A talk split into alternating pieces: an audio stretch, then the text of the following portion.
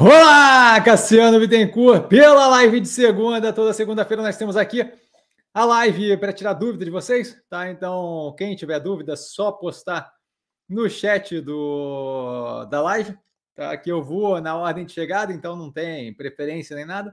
Eu vou indo de linha em linha na, no chat do, do canal e tirando o máximo que eu puder, respondendo tudo que eu conseguir com relação as dúvidas a serem tiradas até as 10 da noite. Eventualmente se acabam as dúvidas antes de a gente parar antes, mas, mas até as 10 da noite, pelo menos, é, temos essa possibilidade aqui. Tá? É sempre bom começar com um disclaimer que eu falo aqui nada mais é do que a minha opinião sobre investimento, a forma como eu invisto, não é de qualquer forma, moda em geral, indicação de compra ou venda de qualquer ativo do mercado financeiro. Isso dito, sempre bom começar com uma apresentação, dado que tem bastante gente sempre chegando no canal.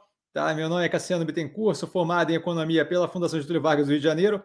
Trabalhei um bom tempo com análise de crédito corporate, unidades externas do Banco Itaú, então tudo podia da alçada de crédito do Itaú BBA ou das unidades externas, Argentina, Chile, Uruguai, BI, o Banco Itaú Europa. E também trabalhei com o Banco Itaú com fundo de investimento offshore é, por um bom tempo. É, e hoje eu sou investidor estrategista por conta própria, sem, sem, sem um chefe, né? Então, então, bem positivo. A gente passa direto às dúvidas, começando com o Carlão. É, boa noite, mestre Cassiano. Boa noite a todos. Boa noite, Carlão. Super educado, como sempre. Na sequência, o PC. Boa noite, Cassiano. E ele com um clássico. Boa noite, senhoras e senhores. PC, boa noite para você. O PC que é nosso patrimônio tombado do canal. E o Carlão vem com a primeira pergunta. Mestre, é difícil entender o caso da Zemp. Houve uma proposta de aquisição do controle pelo grupo Mubadala e foi rejeitado. Se considerar a oferta na ocasião, demonstra que o ativo, e ele educadamente avisa que continua, é, nos preços atuais está muito descontado, o que pode estar impactando na valorização do ativo na sua visão. Então, assim, duas coisas aí, tá? Primeira coisa, assim, a ideia de que a oferta da Mubadala é alguma referência de quanto o ativo deveria valer, não faz qualquer sentido, tá? É, é assim, ó, preço de um ativo é uma coisa, valor do ativo é muito relativo ao é, beauty is in the eye of the beholder, tá? Então, assim, a beleza está no olho do observador. A mesma coisa é valor, tá? Para eles ali, quando, quando você tem, por exemplo, é, alguém que ganhou dinheiro de, de, de, aniversário ou alguma coisa assim, a alocação que ele vai fazer, o processo dele de escolha de alocação do capital, o processo dele de. É, qual é o racional que ele usa para fazer aquele tipo de escolha, qual é o valor que ele dá para as coisas, é completamente diferente de um fundo árabe tá, que está tentando é, paulatinamente sair da exposição excessiva que eles têm ao petróleo, especialmente através da Saudi Aramco, tá? Então, assim, é, a, ideia de que eles determinam o valor e blá, blá, blá, não sei o que, essa ideia tem que tirar da nossa cabeça, tá? A ideia de que a gente consegue é, usar como base. Dá uma ideia de que tinha alguém disposto a pagar aquele preço. Ainda acho ridiculamente contado, mas tinha alguém disposto a pagar aquele preço. Passando para a segunda etapa, que é a etapa do porquê que a gente está com é, a valorização ainda muito deprimida no ativo, é, que está aqui, né, colocada por você, é, assim, ó, a ideia de que a gente consegue entender o porquê da, da, da precificação atual é completamente fora da casinha, certo? É, o equilíbrio de preço é dado pela interação de todos os participantes do mercado naquele ativo. Então, aquilo dali envolve a tomada de decisão do fundo de investimento que está tendo que liquidar porque tem resgate para pagar no fundo de investimento aquilo dali tem influência de várias pessoas físicas que estão querendo comprar um apartamento e aproveitar esse momento. Tem a, o cara que quebrou o carro e precisa trocar de um carro e precisa tirar de algum lugar e vai tirar do, da Zemp. Tem o cara que não acredita no futuro daquela operação. Tem o cara que resolveu trocar por outro ativo. Tem o cara. Isso daí só para citar alguns dos casos de quem entrou vendendo a ação. Então, assim, é, a gente tem que compreender que nem todo mundo está com o racional de investimento que a gente tem naquele momento, certo? De modo que nem todo mundo está fazendo aquela avaliação pura e simplesmente com base em custo de oportunidade, de um capital que eu tenho ali, sem prazo para realizar. Tá? De modo que no curto, médio prazo, a gente vai ter oscilações menos casadas com a realidade da operação do que em outros momentos. Tá? Então, assim, essa, essa coisa de tentar ficar adivinhando o porquê que o preço oscilou do jeito X, tirando casos muito agressivamente óbvios, como é o caso da Americanas, por exemplo, que do dia para a noite declarou é, um caso de fraude que podia afetar violentamente a operação, tirando esses casos, a gente pode ter alguma noção de mais ou menos o porquê que aquilo está acontecendo, mas é, um, é ficar pensando nisso, avaliando isso e tentando retirar algum suco dessa fruta é contraproducente, certo? Porque você nunca vai ter, para você ter uma resposta casada disso, você teria que ler a mente de todos os envolvidos na venda dos ativos, tá? E fazer depois justamente a, a média ali do que está acontecendo, porque volto a reforçar, mesmo que todo mundo esteja vendendo, mesmo que seja uma massa violenta vendendo, os motivos não serão os mesmos, certo? Se você, de hoje para amanhã, recebe uma proposta muito boa de compra de um apartamento e você tem que levantar capital, é bem possível que você venha liquidar várias ações que não necessariamente se liquidaria não fosse aquela oportunidade de, de, de, de investimento. Então, assim, é, não necessariamente as escolhas, se, se essa pessoa tem uma doença muito séria do nada, é, também vai necessitar de um dreno de capital que não necessariamente vai sair de uma conta corrente que ele tem esperando. Possivelmente ele tenha que retirar capital dali. Então, assim, a ideia de que as decisões ele, estão sempre vinculadas a um olhar racional o ativo é uma ideia é, fora da casinha, certo? É, é, viagem da nossa cabeça, o mundo não se comporta de forma racional. Mais do que não se comportar de uma forma racional, não se comporta de uma forma linear, de modo que tem mais coisa, além da vida de investimento, tem mais coisa envolvida na tomada de decisão que não necessariamente ah, o ativo é bom, o ativo é ruim. Tá? Então, assim, eu não, perderia, eu não perderia tempo com isso, não saberia dizer, você tem que perguntar para quem está vendendo, eu estou comprando, Tá? Mas assim, não perderia tempo com isso, porque é contraproducente, muito provavelmente, muito, muito, muito provavelmente, você não vai chegar a solução nenhuma, certo? Se, só você vê agora é, qual é a justificativa para a galera que estava vendendo Ocean Pact nos 1,87 que eu comprei, por exemplo. Qual é o racional ali? Tinha algum racional? Fazia algum sentido? Então, assim, é, acontece, certo? É pânico generalizado, receio excessivo, alguma narrativa, sei lá, de alguma coisa insana sobre o futuro do, de fast food, alguma coisa do gênero, tá? Eu não perderia tempo com isso, porque não vai conseguir saber, tá? Carlão, eu estou aumentando a posição paulatinamente e vejo uma grande oportunidade nos preços atuais. Bom, que ótimo. Somos é, dois, eu na verdade não estou mais aumentando agora, mas aumentei recentemente. É, mestre, hoje liquidei Santos Brasil é, com 140% de lucratividade, já estou de olho é, para alocar esse caixa.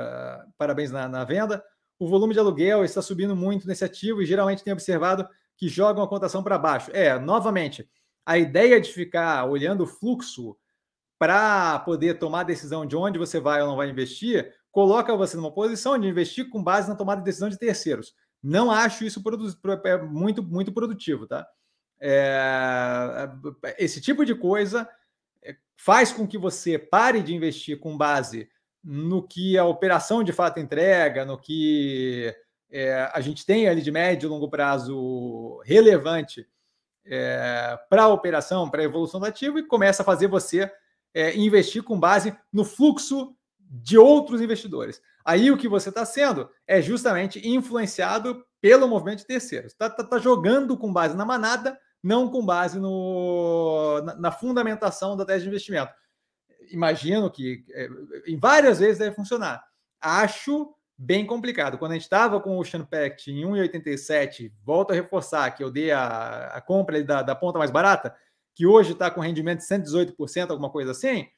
Naquele momento, a gente estava com um aluguel estourando ali, a galera bem vendida no ativo, e volto a reforçar: se tivesse operado com base no fluxo monetário, não seria esse resultado que a gente teria hoje. Tá? Então, cuidaria com esse tipo de ideia. Luizão, boa noite, professor, e a toda a turma do Sim. Boa noite, Luizão. Bem-vindo, super educado sempre. Cassiano, o que te levou a investir na Bolsa de Valores e se dedicar a isso? Ah, uma cacetada de fatores, tá? É, não é de hoje que eu gosto disso, então a primeira vez que eu investi eu tinha 21 anos, tarde ainda, mas naquela época era mais complexo de fazer, não era essa facilidade que é hoje. É, corretagem também não era tão leve, tá? Na época que eu comecei a investir, a corretagem mais barata era 20 reais, e 20 reais compra, 20 reais venda, naquela época, é, dá para ter uma noção do quanto o custo operacional era mais alto. E mesmo assim, a, a corretora que era moderna na época era a Ágora, que hoje faz parte do Bradesco, do grupo do Bradesco, se não me engano.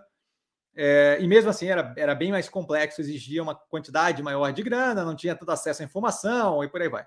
Tá? E mais do que isso, né? eu tinha um trabalho além de operar na bolsa. Né? Então, assim, além de comprar e vender ativo, eu trabalhava no banco com análise de crédito corporate. É, meu interesse por economia veio muito vinculado ao mercado financeiro, a investimento, por aí vai.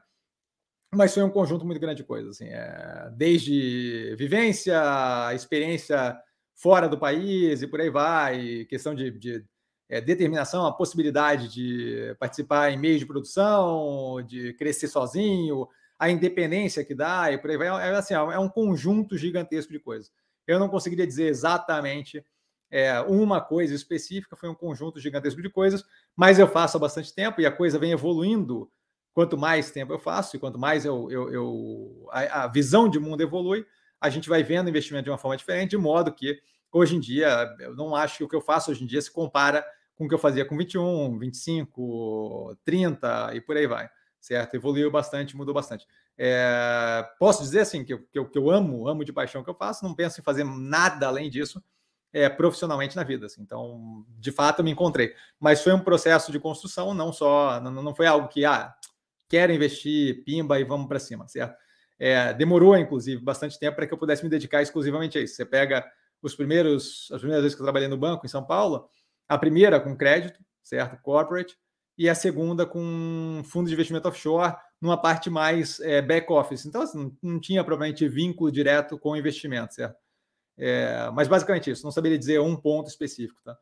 Carlão, Messi, qual a sua visão sobre a proposta do governo de buscar essa proximidade com a Venezuela? Acho péssimo, né? É, descartando a questão ideológica, você vê algo positivo nessa aproximação? Não, não é nem uma questão de algo ideológico.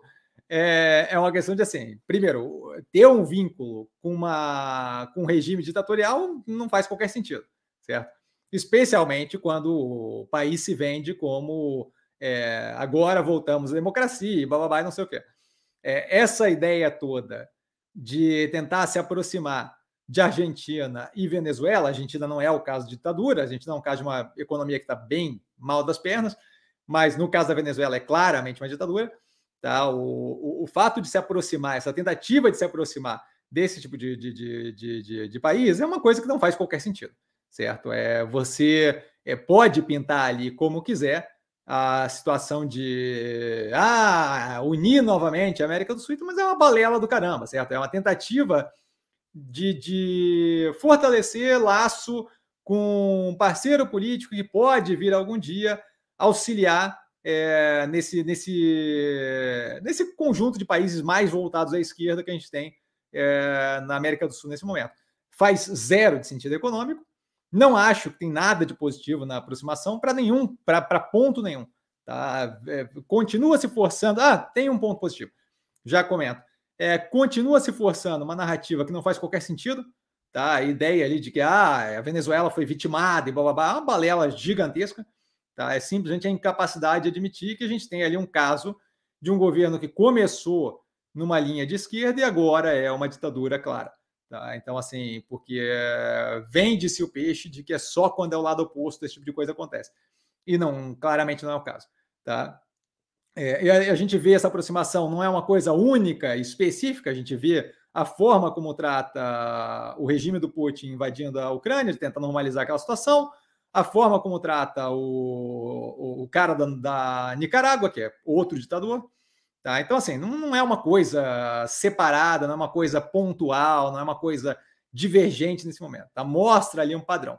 A grande questão que eu acho que é positiva é o quê? Esse tipo de coisa, quando, quando você força a barra nesse tipo de coisa, a gente viu isso acontecer em vários outros pontos. Quando você força a barra nesse tipo de coisa, você está fazendo o quê? Você está queimando o capital político parece uma besteira, mas quando você faz esse tipo de coisa, você começa a alienar um pedaço considerável dos eleitores que votaram em você nessa eleição momentânea, certo? A gente tem um cenário que começa a se montar de complicação judicial para o Bolsonaro, que é, que, é, que é a ponta extrema ali da, da direita, e você começa a ver cada vez mais o governo atual com briga com o Banco Central, é, contra a, a, obviedade técnica da escolha dos juros está nesse, nesse, nesse ponto.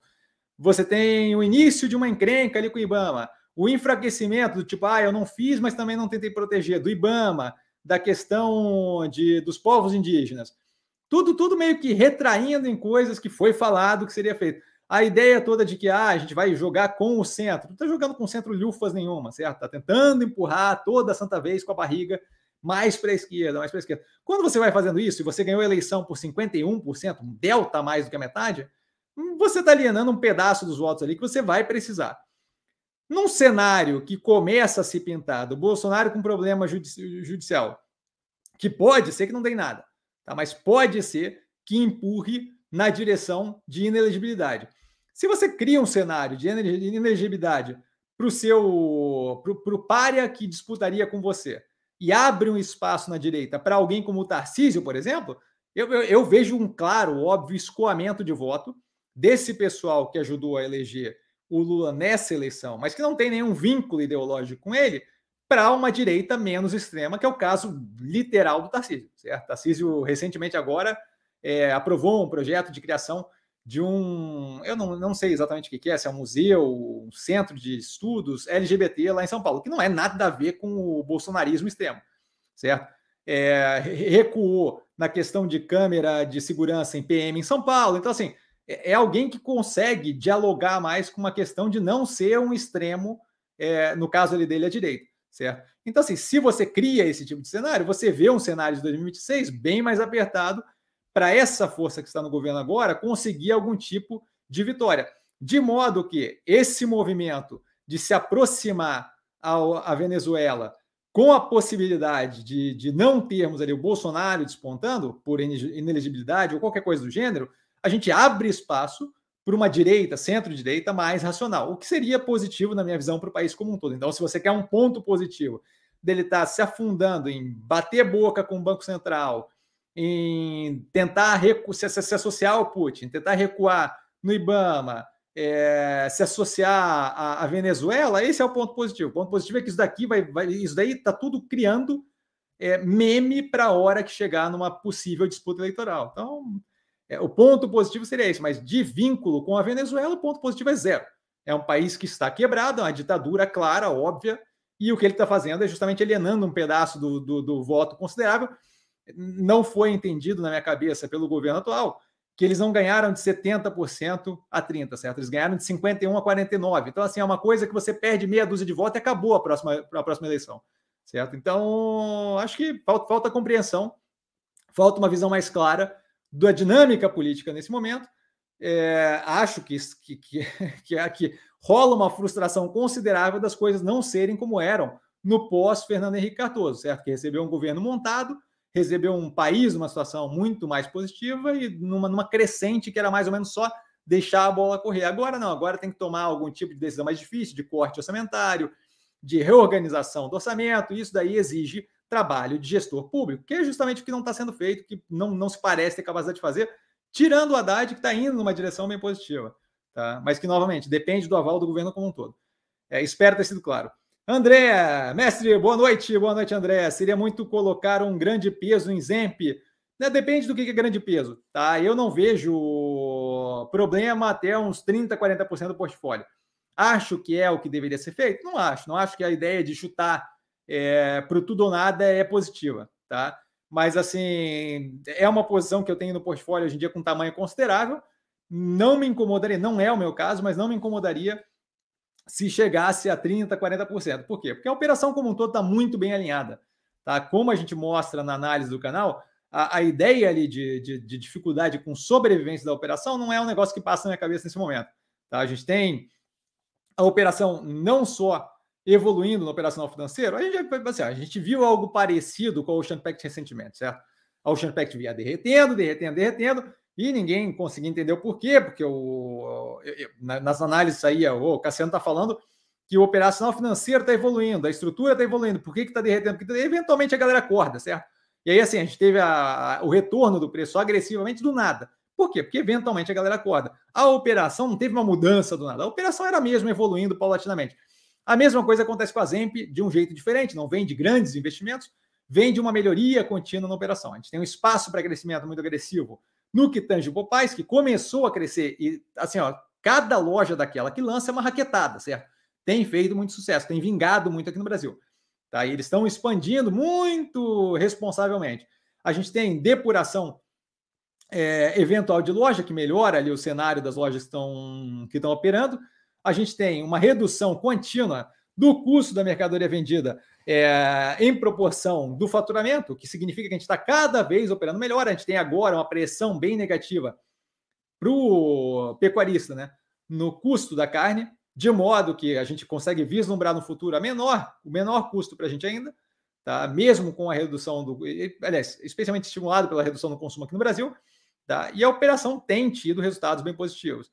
É, a gente tem ali margem EBITDA, por exemplo, trabalhando num momento bem positivo. Ah, Cassiano, mas está dando prejuízo. Sim, eu tenho um custo de carregamento da dívida que ainda é pesado, mas quando eu olho o cenário atual de redução paulatina na inflação, a gente começa a vislumbrar um horizonte de redução é, do, da taxa de juros, certo? Quando eu começo a vislumbrar esse tipo de horizonte, eu começo a ver que aquilo ali é uma questão desse momento, mas que a gente vai ter uma melhoria médio e longo prazo. Mais do que isso, o quarto trimestre de fechamento do ano, mais positivo, geralmente sazonalmente mais positivo, teve um lucro é, bem interessante. Então, assim, eu, eu vejo o ativo como bem positivo, não acho que tem qualquer nível de risco para a sobrevivência dele, não veria problema de ter 30%, 40% alocado ali. Não acho que é necessário, certo? A gente tem um, a possibilidade de ter um portfólio muito diversificado, mas não veria problema. Acho que se a ideia é, ah, vamos para o tudo nada e vamos dar uma raquetada em Zemp, acho arriscado é, desnecessariamente, acho uma, acho uma bobeira. Tá? Agora, se a, se a oposição foi construindo, construindo, e acabou ficando grande, eu não vejo como problema, certo? A, a Ocean Pact, por exemplo, hoje é a segunda posição, se não me engano, maior do portfólio, e não foi querendo. A coisa foi acontecendo, foram me dando mais de graça e mais de graça, eu fui dando mais raquetada para dentro. Acontece. Mas, novamente, não vejo a Zemp como problemática, uns 30%, 40% do portfólio. Mais do que isso, acho que é mais risco, não acho que é problema também, mas, não, mas acho que é um, é um risco a mais que pode vir ali a, a custar, ceder, demorar para chegar no ponto. Mas não acho que a, não acho que a operação sofre risco de sobrevivência. Tá? Acho que eles estão muito bem posicionados, não vejo muito, muito, muito que possa acontecer ali de terminal para operação ou de muito arriscado. Tá? Acho que está muito alinhado. Luizão, outra pergunta. Quando você está com caixa esperando uma oportunidade, deixe em algum investimento de renda fixa específico? Não, não vejo sentido nesse momento, tá? É, não, não acho que vale. É, vou deixar no, no, no, no, investimento de renda fixa, o negócio se resolve em uma semana, que seja um mês. Eu, eu, não, eu não vou ficar brigando para 0,5%, 0,3%, 2%, que seja 2%, certo? Não vou, não é o caso, mas que seja que fosse 2%. Eu não vou ficar brigando por, por, por delta é, em cima de um pedaço do portfólio que, que, que a ideia é ser realocado. Tá? Então, eu, não, eu deixo em caixa no, na conta para poder usar a hora que quiser. Tá? Justamente para não ter nenhum tipo de embrólio de tira de lá, bota para cá, não quero nada disso. Tá? Então não deixo, nesse momento não deixo em lugar nenhum. Deixaria se fosse um pedaço considerável do portfólio, mesmo assim, com um pedaço de fora sempre, para poder operar é, sem ter que fazer nenhum tipo de movimento na hora que eu quisesse. Tá? É, até porque, deixa eu só voltar aqui um pouquinho, até porque é, algumas vezes, mesmo quando eu estou esperando uma oportunidade, chega a passar perto de um preço que me agrade, aí a ordem é dada. Tá? E aí a ordem é dada, é bom ter o, o dinheiro ali para vingar o negócio, caso, caso venha acontecer, mas não deixe nada, não. O que me deixaria, o que, o que, o que, o que faria com que fizesse sentido deixar é, de liquidez imediata, paga tão pouco que não. Se eu, se eu pretendesse deixar mais tempo, tudo bem, mas, mas é, não é a ideia, certo? A ideia é trabalhar próximo do 100% alocado. Matheus, Cassiano e colegas, boa noite. Boa noite, Matheus, super educado. Cassiano, você já chegou a analisar a Raia Drogazil? Já cheguei a analisar a Raia Drogazil, só não lembro quando. Tá? Estou até procurando aqui para ver se eu consigo encontrar, mas eu acho que faz algum tempo. É... Mas acho que já. Mas agora já não sei. É, é eu não estou encontrando aqui não. Tá? É possível que sim, é possível que não. Agora, agora já não sei. Tá? Estou perdido, não, não saberia dizer. Tem que procurar no canal, tá? Para procurar no canal, no canal ali tem como procurar direto dentro do canal. Mas se você não consegue, no YouTube, se você digitar lá a visão do estrategista e o ticker, o código da Raia do Brasil, você vai encontrar se tiver. Agora eu honestamente não sei se, se, se eu já analisei. Tá? Ele continua. Tem algum comentário sobre o ativo? Um abraço. Grande abraço. É, então, não é sobre o ativo que eu tenho comentário, é sobre o setor como um todo, tá? Deixa eu só dar um gole de água aqui. No caso do setor de varejo farmacêutico, a gente tem uma dinâmica de negócio ali que não é que eu acho mais agradável, tá? É varejo, então você trabalha, é varejo é bem competitivo, certo? Então você trabalha com margem muito apertada, de modo que qualquer oscilação ali é, mais ou menos positiva, acaba causando redução de margem, possivelmente prejuízo e por aí vai. Então, assim, não, não, não, não é uma coisa que tem uma, tem uma estabilidade muito tênue ali do positivo para o negativo. Isso me incomoda. Segundo ponto, é extremamente competitivo e não tem muito como se distanciar do competidor do lado, certo? Você basicamente tem uma dinâmica onde as operações estão muito encostadas umas às outras e eles começam a crescer lojas e depuram as que não funcionam. E cresce loja e depura as que não funcionam. E cresce loja e depura as que não funcionam. E um fica esbarrando no outro e vendo o que funciona e o que não funciona. Aqui do lado de casa tem uma, tem uma droga raia do lado da Pague Menos. Uma colada com a outra. Tem uma parede separando as duas, certo? E a parede é alta para que quem vem de um lado da rua tende, tenda a não ver que tem uma outra do outro lado e pare na primeira, certo? Então quem vem de lá acaba vendo a raia e quem vem daqui acaba vendo a pagamentos. Eu não acho que esse é o modelo de negócio mais interessante, certo? Ah, eventualmente eles estão fazendo uma expansão ou outra. Ah, é, se não me engano, foi a Pagamentos, começou com um modelo de botar algum tipo de serviço é, médico ali dentro, tá? mas não médico, assim, mas serviço de enfermagem básica. É interessante, mas uma vez que aquilo ali dá certo, é que nem a parada do entrega online, certo? É compra online. Uma vez que der certo para uma delas, aquilo ali serve de modelo e logo é, é adaptado para todas as outras de modo que quem chega primeiro tem um delta de ganho no momento inicial e logo acaba aquilo. Tá? Logo, logo não vai muito para lugar nenhum. O último fator é o que? É, quando você tem é, queda no consumo no Brasil, quando você tem é, problema na economia, elas tendem a segurar mais estáveis. Por quê? Porque a última coisa que você tende a deixar de comprar é alimentação e remédio, certo? Você não vai parar de comprar remédio, certo? Então elas têm algum nível de resistência em momentos de maior crise. Mas qual é o lance? Eu, eu, em momento de maior crise, eu prefiro pegar ativos que apanharam violentamente no preço, ao invés de ficar com o meu preço parado lá em cima e, e, e grandes besteiras, não, não, resolve nada ficar com o preço parado lá em cima, eu prefiro aumentar a posição em ativos que estão derretendo do que propriamente ficar no ativo que é estável, porque estável não me dá dinheiro. O que me dá dinheiro é evolução, é, é movimento no preço, certo? Estável, para mim, não estou interessado em ganhar delta dividendo eventualmente tá? especialmente com a margem desse tipo de operação. Então, assim, estável não me dá grana. Então, eu prefiro, por exemplo, o caso da Oceanpact, e vir, vir reduzindo preço médio e eventualmente dar uma paulada quando for para cima, certo? É, então, assim, essa proteção é interessante, certo? Para quem quer ficar estacionado, não quero, não quero, eu não quero proteger capital, eu quero crescer capital, tá? E se fosse proteger capital, a ideia é muito mais interessante ainda fixa. É, o, o, ponto qual é? O ponto é que nesse momento, como você não tem esse, ao mesmo tempo que você não tem essa redução de consumo de remédio, quando tem um estouro, quando a coisa melhora, quando os juros caem, ninguém fala, pô, aumentou meu salário, agora a inflação acabou, os juros baixou, eu vou tocar o dinheiro em dipirona, certo? Não é bem assim que funciona. Então, ao mesmo tempo que não tem essa redução maior, tá? É o conceito de elasticidade, certo? É, eu nunca lembro o que é inelástico e o que é elástico, mas é basicamente assim: a minha redução de renda, o meu aumento de renda não afeta tanto o quanto eu vou consumir de remédio. O que afeta é a minha condição de vida, certo? De modo que quando eu tenho estouro, quando eu tenho esse momento agora de inflexão, quando começa a mirar para positivo, ali também não vai ter um grande benefício. Por quê? Porque eu não vou comprar mais de virona ou mais Benegripe, porque eu estou com mais dinheiro sobrando, certo? Meu, meu gasto é, o meu, meu gasto discricionário vai tudo para roupa, viagem, é, alguma poupança, investimento. Não, a última coisa que vai é mais remédio, certo? Não vou ficar comprando mais remédio quando tiver mais grana. Então, assim, não sei se dá para entender, mas assim, a, a, dinâmica do setor como um todo não é algo que me atrai, certo? Não é algo que me chama atenção. Tá? Então, basicamente isso. Luizão, professor, tem interesse ou já chegou a dar uma olhada em lupa, a lupar a Lupar, eu não. É, eu acho que é, é, aquela vibe de ativo especulativo, né? Eu não sei, eu sempre paro para. A galera eventualmente pergunta, eu olho, eu acho que a questão é o. O volume, eu estou aqui pegando aqui já para ver se o volume passa, porque se o volume não passar, aí já não já, já, já explicado o porquê. Eu eventualmente olho, é sempre a mesma coisa. Lupatec, desculpa. A Lupar é outra. A Lupar é, é a Loop, a Loop 6, alguma coisa assim. É, então, assim, o volume não é uma coisa que propriamente chama atenção de negociação, tá?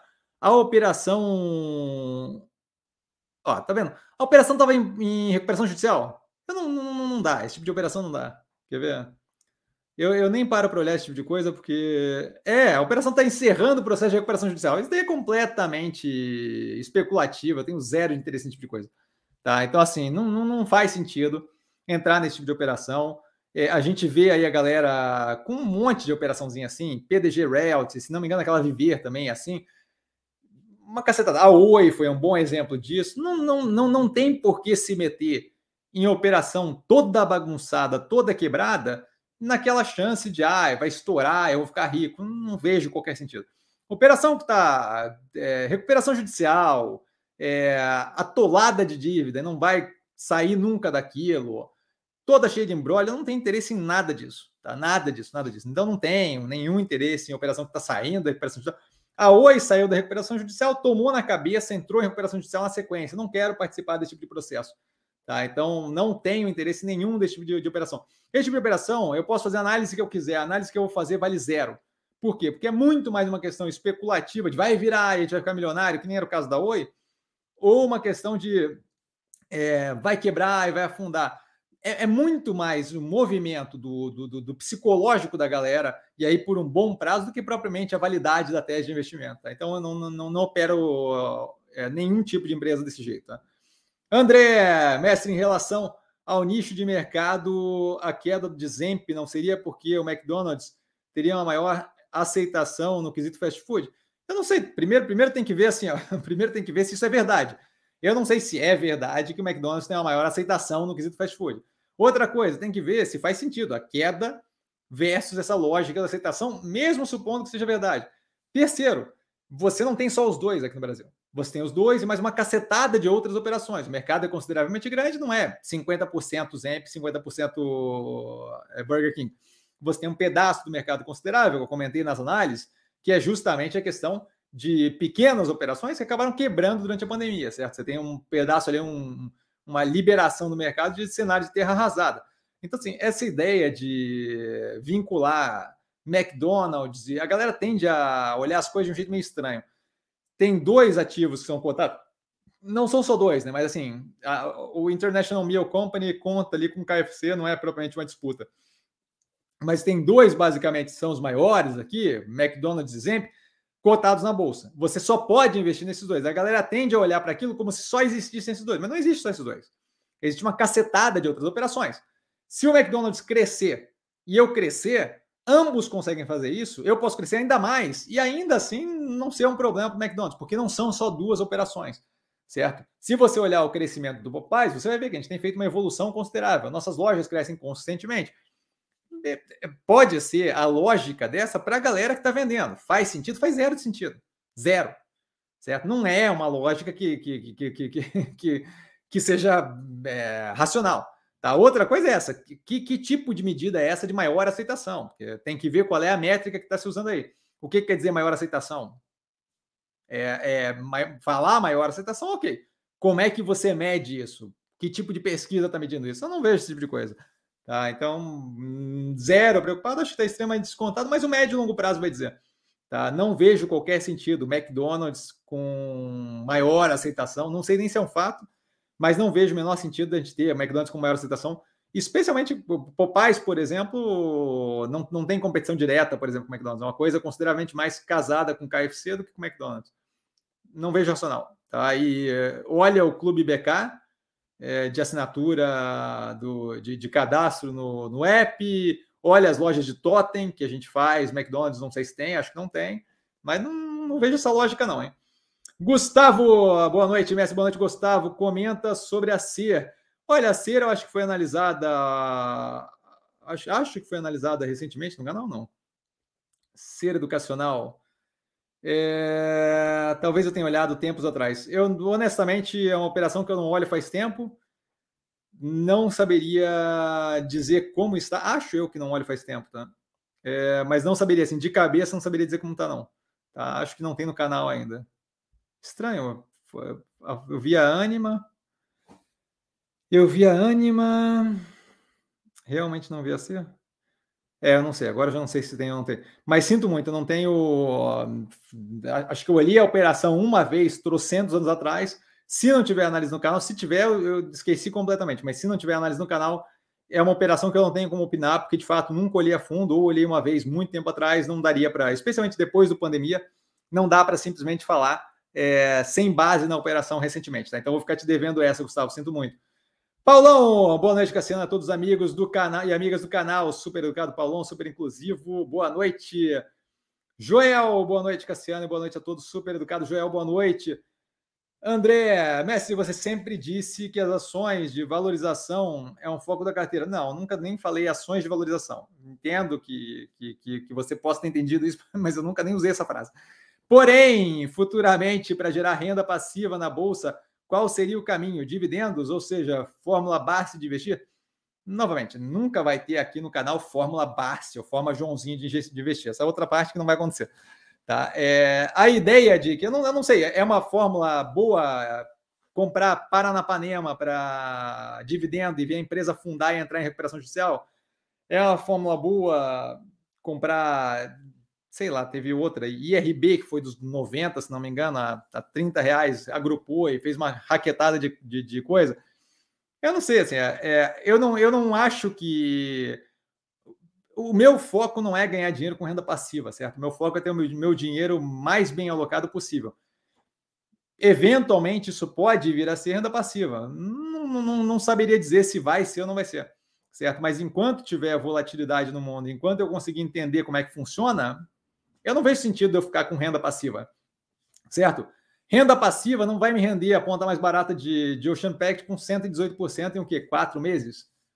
Não tem renda passiva que pague isso certo? Eu, eu prefiro eu, eu, prefiro liquidar a ponta mais barata de, de, de Ocean Pact agora e, e, e, fingir que eu tive 118% de renda passiva e estender aquilo ali no tempo como se fosse dividendo, do que ficar parado no investimento sem sentido, certo? Então, assim, não, não, não, não vejo qualquer sentido em tentar conseguir renda passiva, certo? Se você quer é, não se incomodar, talvez investimento em ação não seja, não seja para você, certo?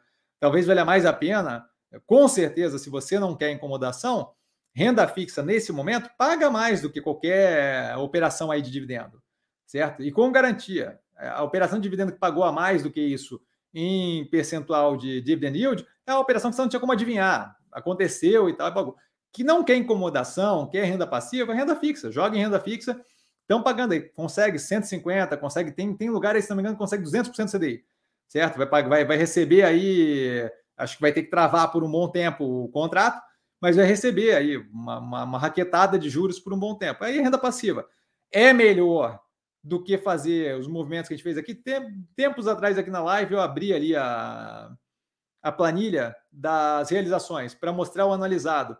O analisado significa ah, esse dinheiro que eu fiz nesse tempo em percentual, quanto daria se fosse anualizado, se eu colocasse aquilo dali para o período de um ano. Só para ter uma noção de quanto bate o, a renda fixa. E bate a renda fixa consistentemente de raquetada, de raquetada.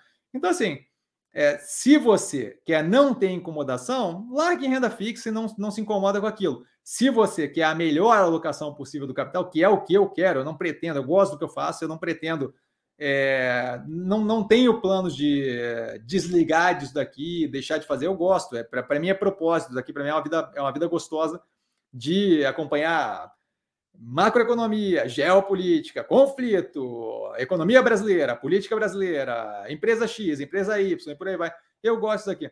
Então, assim, a, a ideia de querer renda passiva, não, não, não, vejo. Eu quero meu capital sempre bem alocado, certo? Daqui a 50 anos, 50 anos acho que a forçação de barra, bom, vai que para. Daqui a 30 anos, para ser mais, mais tranquilo aí com, a, com quanto eu vou de vida. Daqui a 30 anos, é, a gente, se a gente ainda tiver volatilidade, operação com dificuldade, o Brasil balançando, não sei o que, vai ter uma cacetada de oportunidade de investimento que vai me render uma raquetada de dinheiro sem ter que ficar sentado esperando o dinheiro pagar dividendo. Não vejo qualquer sentido. Minha decisão de alocação nunca é com base em como eu quero que o dinheiro pingue na minha conta. Sempre é com base de qual é a melhor forma que eu posso alocar esse dinheiro para ganhar mais grana, para fazer mais dinheiro. Ponto. Não acho que renda passiva é a melhor forma. Não acho que faz nenhum sentido. Pega aí o, o ganho de dividendo e vê. É, não, não acho que faz qualquer sentido, mas é questão de matemática. Pega a matemática dos investimentos que a gente faz aqui, pega a matemática do dividendo recebido e vê o que, que ganha. Ah, nesse período ganhou e tal, não sei o quê, e você está perdendo. Sim, nesse período sim. Vamos ver quando realizar o investimento. Minerva, Minerva levou 3, 4 anos, 4 anos, e pagou 25% analisado, 200%. Vê se consegue fazer isso com dividendo consistentemente. Não vai conseguir. Isso porque demorou para caramba aquilo lá. Tá? Então, assim, eu não vejo sentido. Nenhum. Nenhum sentido. Não tem nenhum interesse em. Não estou não, não preocupado em escolher como é que eu vou receber o dinheiro, estou preocupado em escolher qual é o rendimento que vai me dar mais grana. Tá? E não é renda passiva nesse momento. Paulão, qual a sua opinião sobre a redução dos preços dos carros novos anunciados pelo governo federal? Uma besteira. Uma medida populista, curto prazista, porque já disseram que não vai demorar muito tempo. É, é uma, uma, uma tentativa de, de, de, de, melhorar o clima de popularidade do governo, que eu acho que vai ser um tiro no pé violento. Você vai ter todo, vai dar todo um trabalho organizar isso daí, porque senão já teria saído medida e por aí vai. Vai dar um delta de valorização. As montadoras já disseram que não se comprometem em aumentar emprego. Ele já, o Haddad já falou que vai ser de curto prazo. Você vai fazer o quê? Você vai fazer uma safra de talvez 200 mil carros que vão custar mais barato e aí acabou, volta tudo normal. Eu não, eu não entendo qual é. Eu acho que é para dar, dar uma pilhada em alguns votos e ponto. Mas na minha cabeça faz zero de sentido. É, é, é, é perder tempo com uma coisa que não tem relevância. Vai, vai, vai ser um, um, um boost de popularidade, vai ser um aumento de popularidade tão ínfimo, tão pequenininho para uma coisa tão sem sentido. Diga-se de passagem, é mais uma daquelas movimentações hipócritas de pá, ah, não, meio ambiente, não sei o quê, bababá, tá financiando carro a combustão, certo? Outra coisa é essa. Ah, mas a gente tem que ajudar o pobre. Meu amigo, quer ajudar o pobre? Pega essa grana que você vai dar para a montadora de, de, de, de, subsídio fiscal e injeta direto no minha casa, no, no, no Bolsa Família. Certo? Para mim não é problema, não. Pega o dinheiro todo, você vai dar o quê? Acho que. Não, eu não, eu não sei, porque todo mundo calcula de tudo quanto é jeito quantos bilhões forem, certo? Pega aqueles bilhões e injeta direto no Bolsa Família. Eu prefiro, acho que é mais sagaz, se você está querendo de fato cuidar do pobre, dar comida para o cara do que favorecer um carro de que, que, talvez chegue abaixo de 60 mil, certo? Que, que, convenhamos, não vai atingir as faixas mais pobres da população. 60 mil é 60 mil. É grana. Tem uma galera que não tem o que comer certo? Você está preocupado em fazer carro abaixo de 60 pila. Não acho que é o foco. Mas, novamente, é a, a, dissonância cognitiva do governo violenta. Assim. Mas quer fazer, faz. Acho que é inócuo, não faz qualquer diferença, não tem qualquer relevância. É mais um. É um truquezinho de, de, de, de, de pão e circo que não faz nenhum sentido. E acho que não vai nem ter o efeito de pão e circo. Assim. Acho que vai ser uma besteira que vai, vai é, acender um fósforo. Acender um fósforo, vai queimar aquele fósforo, acabou. Ninguém vai lembrar que o fósforo queimou. Certo? Então, acho que é uma besteira. Acho que é uma besteira inócua, sem sentido. Desesperou e falou alguma coisa, talvez para tirar a pressão do negócio do Ibama ali, sei lá. Mas, assim, me parece muito mais um, um movimento de mão, assim, para tentar disfarçar alguma coisa do que, do que efetivamente alguma coisa efetiva. Não tem nenhuma efetividade aqui. André, vamos dar like ao mestre, fico honrado. André, André aliciando o pessoal. Vinícius, Cassiano, a Camil é uma empresa resiliente pela força das suas marcas. A sua dívida é uma preocupação a três vezes dívida líquida acionista. Tenho ela em carteira pelas suas marcas fortes e pelas futuras aquisições. É... E aí ele falou: e qual a sua opinião sobre as casas de análise? Daqui é outra pergunta. Eu vou começar ali por cima. Então, a Camil acabou de sair a análise, tá? a análise está no canal. Eu vou dar só uma palhinha, porque vale mais a pena assistir a análise. É... a operação vem consistentemente piorando, tá? com níveis ali de margem EBITDA consideravelmente menor. A margem de lucratividade a gente entende porque você tem um cenário de carregamento de dívida de custo mais alto, mas a operação tem uma dívida, uma alavancagem, dívida líquida sobre EBITDA que vem aumentando consistentemente, redução na margem, em grande parte por aumento considerável do SG&A, do despesas com vendas gerais administrativas, não está uma operação das mais positivas. Tá? A gente ainda tem um cenário é, apertado por algum tempo, eu não tenho qualquer interesse nativo. É como colocado na análise do canal. Tá? Acho que a gente tem ali um cenário que não é dos mais positivos da operação, e o preço descontado não é descontado nem perto do suficiente para me fazer ver aquilo ali como algo positivo. E assim, a ideia de marca forte segura uma operação num momento de mercado tenso, mas quando ela está com as contas bem organizadas, certo? O que quebra uma empresa não é não ter marca forte. O que quebra uma empresa é não conseguir cumprir compromisso financeiro. E eles estão numa situação ali batendo próximo do Covenant. No cenário para frente não está dos mais positivos. Eu não tenho qualquer coragem, qualquer vontade de meter o dedo ali. Tá? Acho que vai quebrar? Não acho que é que, que, que, que, que não acho que a gente tem como avaliar nesse momento mas eu não boto a mão no fogo, certo? Então, assim, acho que vale dar uma olhada na análise do canal, tá? que saiu agora. Do, é, é, ela está na playlist do primeiro trimestre de 2023, mas é o quarto trimestre porque eles têm um, um ano fiscal é, diferente. Tá? O primeiro, o quarto trimestre deles acaba em fevereiro. É, mas assim, não acho que um monte de ativo descontado, com a operação alinhada, não tem por que se enfiar num, num buraco daquele dali certo? A operação vai quebrar? Não, não sei. Mas eu não, não, não acho que faz sentido alocar capital numa operação que claramente não está indo numa boa direção. Tá? E assim, marca forte, a Kodak era uma marca forte, certo? Não adianta. Você quebra, a Kodak era a marca forte. Você quebra. Se você não tiver condições de tocar ali, foi uma situação diferente. Não foi a operação financeira, foi a questão de não ter seguido a evolução do, do setor. Mas assim, marca forte não quer dizer muita coisa. Tá? É, a marca forte ela, ela, ela é muito efetiva se você se mantém atualizado. No caso deles, não é o caso, porque feijão é feijão, arroz é arroz, é, atum é atum, não tem rolo. É, então não exige nenhuma evolução ali em cima. Mas se você se mantém atualizado, que não é o caso deles, e se você se mantém sadio na estrutura de capital. Eles não estão com uma estrutura de capital sadio, o operacional financeiro está definhando, isso não é positivo. Tá? Eu não acho que é uma boa ideia. Tá? E aí ele continua com qual a sua opinião sobre casas, sobre casas de análise? Bom, assim, ó, eu acho que a minha opinião se mostra pelo canal que eu rodo, certo?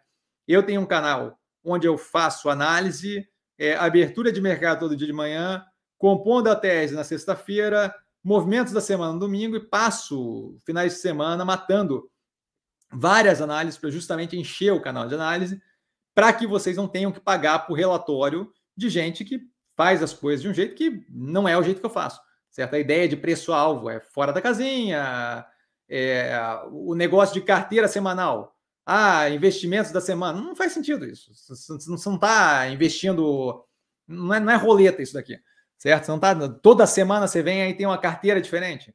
Ah, não, isso aqui é investimento semana, postam ali, é, eventualmente vem nas matérias do Money Times, esse tipo de coisa. Ah, tal casa de análise indica tais ações com possibilidade de ganho de 65%. Que, de onde é que você tirou a possibilidade de ganho de 65%? Tá maluco? Bebeu? Tá, tá, tá, tá, tá, tá. Deus do céu. Jesus, é, é Rivotril com uísque, caramba. Pô, que é isso? Tá louco? Então, assim, é, eu não tenho como falar especificamente de caso de análise, porque eu não acompanho nada que os caras fazem, não acompanho o que falam. Eventualmente, esse tipo de coisa chega em mim. Quando você começa a trabalhar com coisas que não fazem sentido, certo? Se eu começar a falar aqui, olha, eu acho que deveria comprar X, comprar Y com base na fase da Lua, a gente está entrando aí numa Lua minguante, que vai ser bem positivo e tal. Vocês vão, vocês vão falar, pô, peraí, né? Isso não faz sentido. É que o que tem ali de preço-alvo e tal, matematicamente faz zero sentido, logicamente faz sentido, não tem um racional envolvido, mas é o que se faz há muito tempo no mercado. Então, assim, é, a galera engole, mas assim, aquilo não faz sentido nenhum. E aí a pessoa que trabalha com coisas que não fazem sentido, para mim, não é um negócio que, que, que, que, que merece é, que, que preste atenção. Tá? Então, assim, a, a, ideia do canal aqui é justamente poder dar uma possibilidade de, de vocês terem uma educação no que tange ativos financeiros e o máximo que eu posso fazer. Eu não tenho como analisar tudo porque eu sou uma pessoa só nesse momento, certo? Crescendo a gente começa a aumentar. Mas nesse momento eu não tenho como analisar tudo, mas eu faço o melhor que eu posso para dar o máximo de informação, embasamento, mais do que só olhar a empresinha e dizer, ah, deu lucro, deu prejuízo mas de dar um embasamento efetivamente para que vocês não tenham nem que pagar é, para relatório, nem que é, fiquem desamparados sem poder é, ter acesso ao investimento de uma forma mais justa e honesta. Eu, eu, eu, eu, o canal dando certo some casa de análise. Então, assim, eu, obviamente não sou. Você está perguntando para a raposa o que ela acha da galinha, certo? Então, assim, não é. Obviamente eu quero engolir esses negócios. Então, assim, não é. Tá perguntando a pessoa errada, certo? Tem, tem, o, tem o lobo com aquele com, aquela roupinha de cordeiro jogada em cima, você está perguntando por que vocês acham dos outros cordeiros. Eu acho, eu acho que eu acho que eu vou. Acho que a ideia é passar o cerol, certo? Então não tenho nenhum interesse, acho péssimo. E é só ver é, a diferença de abertura que tem aqui e a diferença de abertura que tem lá. É, a, a, eu, não, eu não saio falando aqui, ah, tenha esses ativos, aqui é, é, é, é, as indicações do canal. Eu, eu saio falando o que eu compro, o que eu faço, o que eu vendo, com preço pago, com data paga, tudo absolutamente aberto, explicando cada uma das motivações, cada um dos motivos, cada um dos porquês, cada um dos eventos que foram feitos, como foram feitos, por que foram feitos. É estranho, não é? Que, que, que assim, que, que, que aqui tenha tanta transparência e não estrague nada, meu investimento continua dando certo. E lá não tenha porque, ah, eu não posso falar demais, não posso abrir demais, e não é bem assim, que se abrir a carteira, mas é um monte de historinha certo? Então, assim, eu, eu, eu, volto a reforçar, eu não quero ficar falando mal de, de, de, de, terceiros, porque eu acho que não leva a lugar nenhum, tá? Mas, assim, eu, deixa eu falar de um jeito bem tranquilo. O ponto é, a ideia do canal é que tenha um lugar onde vocês possam buscar informação de qualidade. Eu tenho uma formação forte técnica, eu faço daqui há bastante tempo, eu tenho experiência no mercado financeiro, meus investimentos são todos abertos, certo? Todo ano ali sai tudo quanto é operação aberta, então dá para ver. É... Vocês acompanham diariamente, seja ruim, seja bom, com todos os preços abertos. Então, assim, a ideia é que vocês tenham aqui a possibilidade de, de fato, ter acesso a alguém que vai responder o que vocês querem saber, que tenha condição técnica de falar, que tenha que, que, esteja ali participando, que tenha skin on the game, que esteja participando junto com vocês. É muito fácil eu vir aqui falar: olha, eu acho que é esses ativos. Mas você tem algum? Não, eu não, eu não tenho. A minha carteira é escondida. Eu acho que é esse, mas eu não tenho. Porque daí, meu amigo, não tem é, accountability. Accountability é o que você tem quando você tem que prestar conta depois do que você faz. Aqui eu tomo na cabeça, vocês assistem eu tomando na cabeça. Aqui, cada derretimento e aumento da posição, vocês assistem o derretimento e o aumento da posição. O derretimento e aumento da posição. Se aquilo, se alguma empresa quebrar aqui, vocês vão ver eu perder aquele bloco de caixa porque quebrou a empresa. Certo? Desde o. Não, não tem como fingir, porque está aberto. Então eu acho que é esse o jeito de fazer as coisas. Se vai ter caso de análise, não vai ter. Aqui vocês vão ter sempre a opção de um negócio de graça com acesso a mim, com, podendo, por exemplo, perguntar esse tipo de coisa agora. Tá? Espero não ter me alongado aqui. Aqui eu evito, não acho que é positivo ficar falando, queimando o, o outro lado. Sabe? Eduardo, boa noite, mestre. Boa noite, Eduardo. Eneva é uma boa opção, além das teses já incluídas no portfólio? Olha, não tenho propriamente interesse em operação de termoelétrica. Tá? A gente tem um preço de. A gente tem excesso de disponibilidade de energia nesse momento na, no grid, no, no na rede brasileira. A gente está, inclusive, com Engie, com é, Ômega Energia, todas elas segurando investimento mais forte em geração, de modo que, neste momento, a gente deve ter uma demanda cada vez menos forte para o sistema termoelétrico, que geralmente custa mais caro, que geralmente é menos competitivo e que geralmente é utilizado quando a gente tem uma dificuldade na geração através de, especialmente hidrelétrica, que é uma parte considerável do Brasil. Tá? Então, assim, acho que o momento talvez não seja mais positivo para ela. Teria que reavaliar. A gente tem a análise, análise dela agora, eu tenho que ver aqui onde é que foi. É, a gente tem a análise dela algum tempo atrás. Pô, Cassiano, não estou encontrando nada hoje, cara. Tá, tá tenso.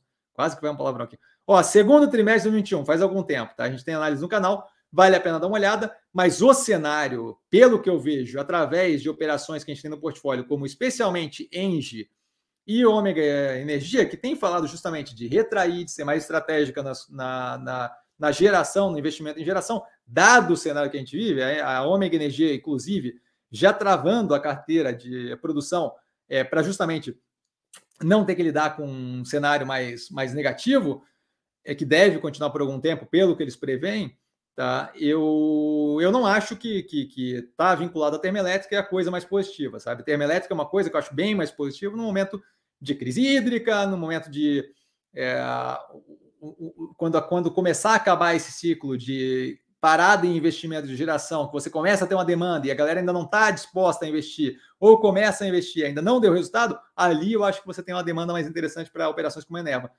É, então, neste momento, não tenho qualquer interesse nativo, vale a pena dar uma olhada na análise, tá? Mas a gente deve voltar a reavaliar a operação eventualmente, tá?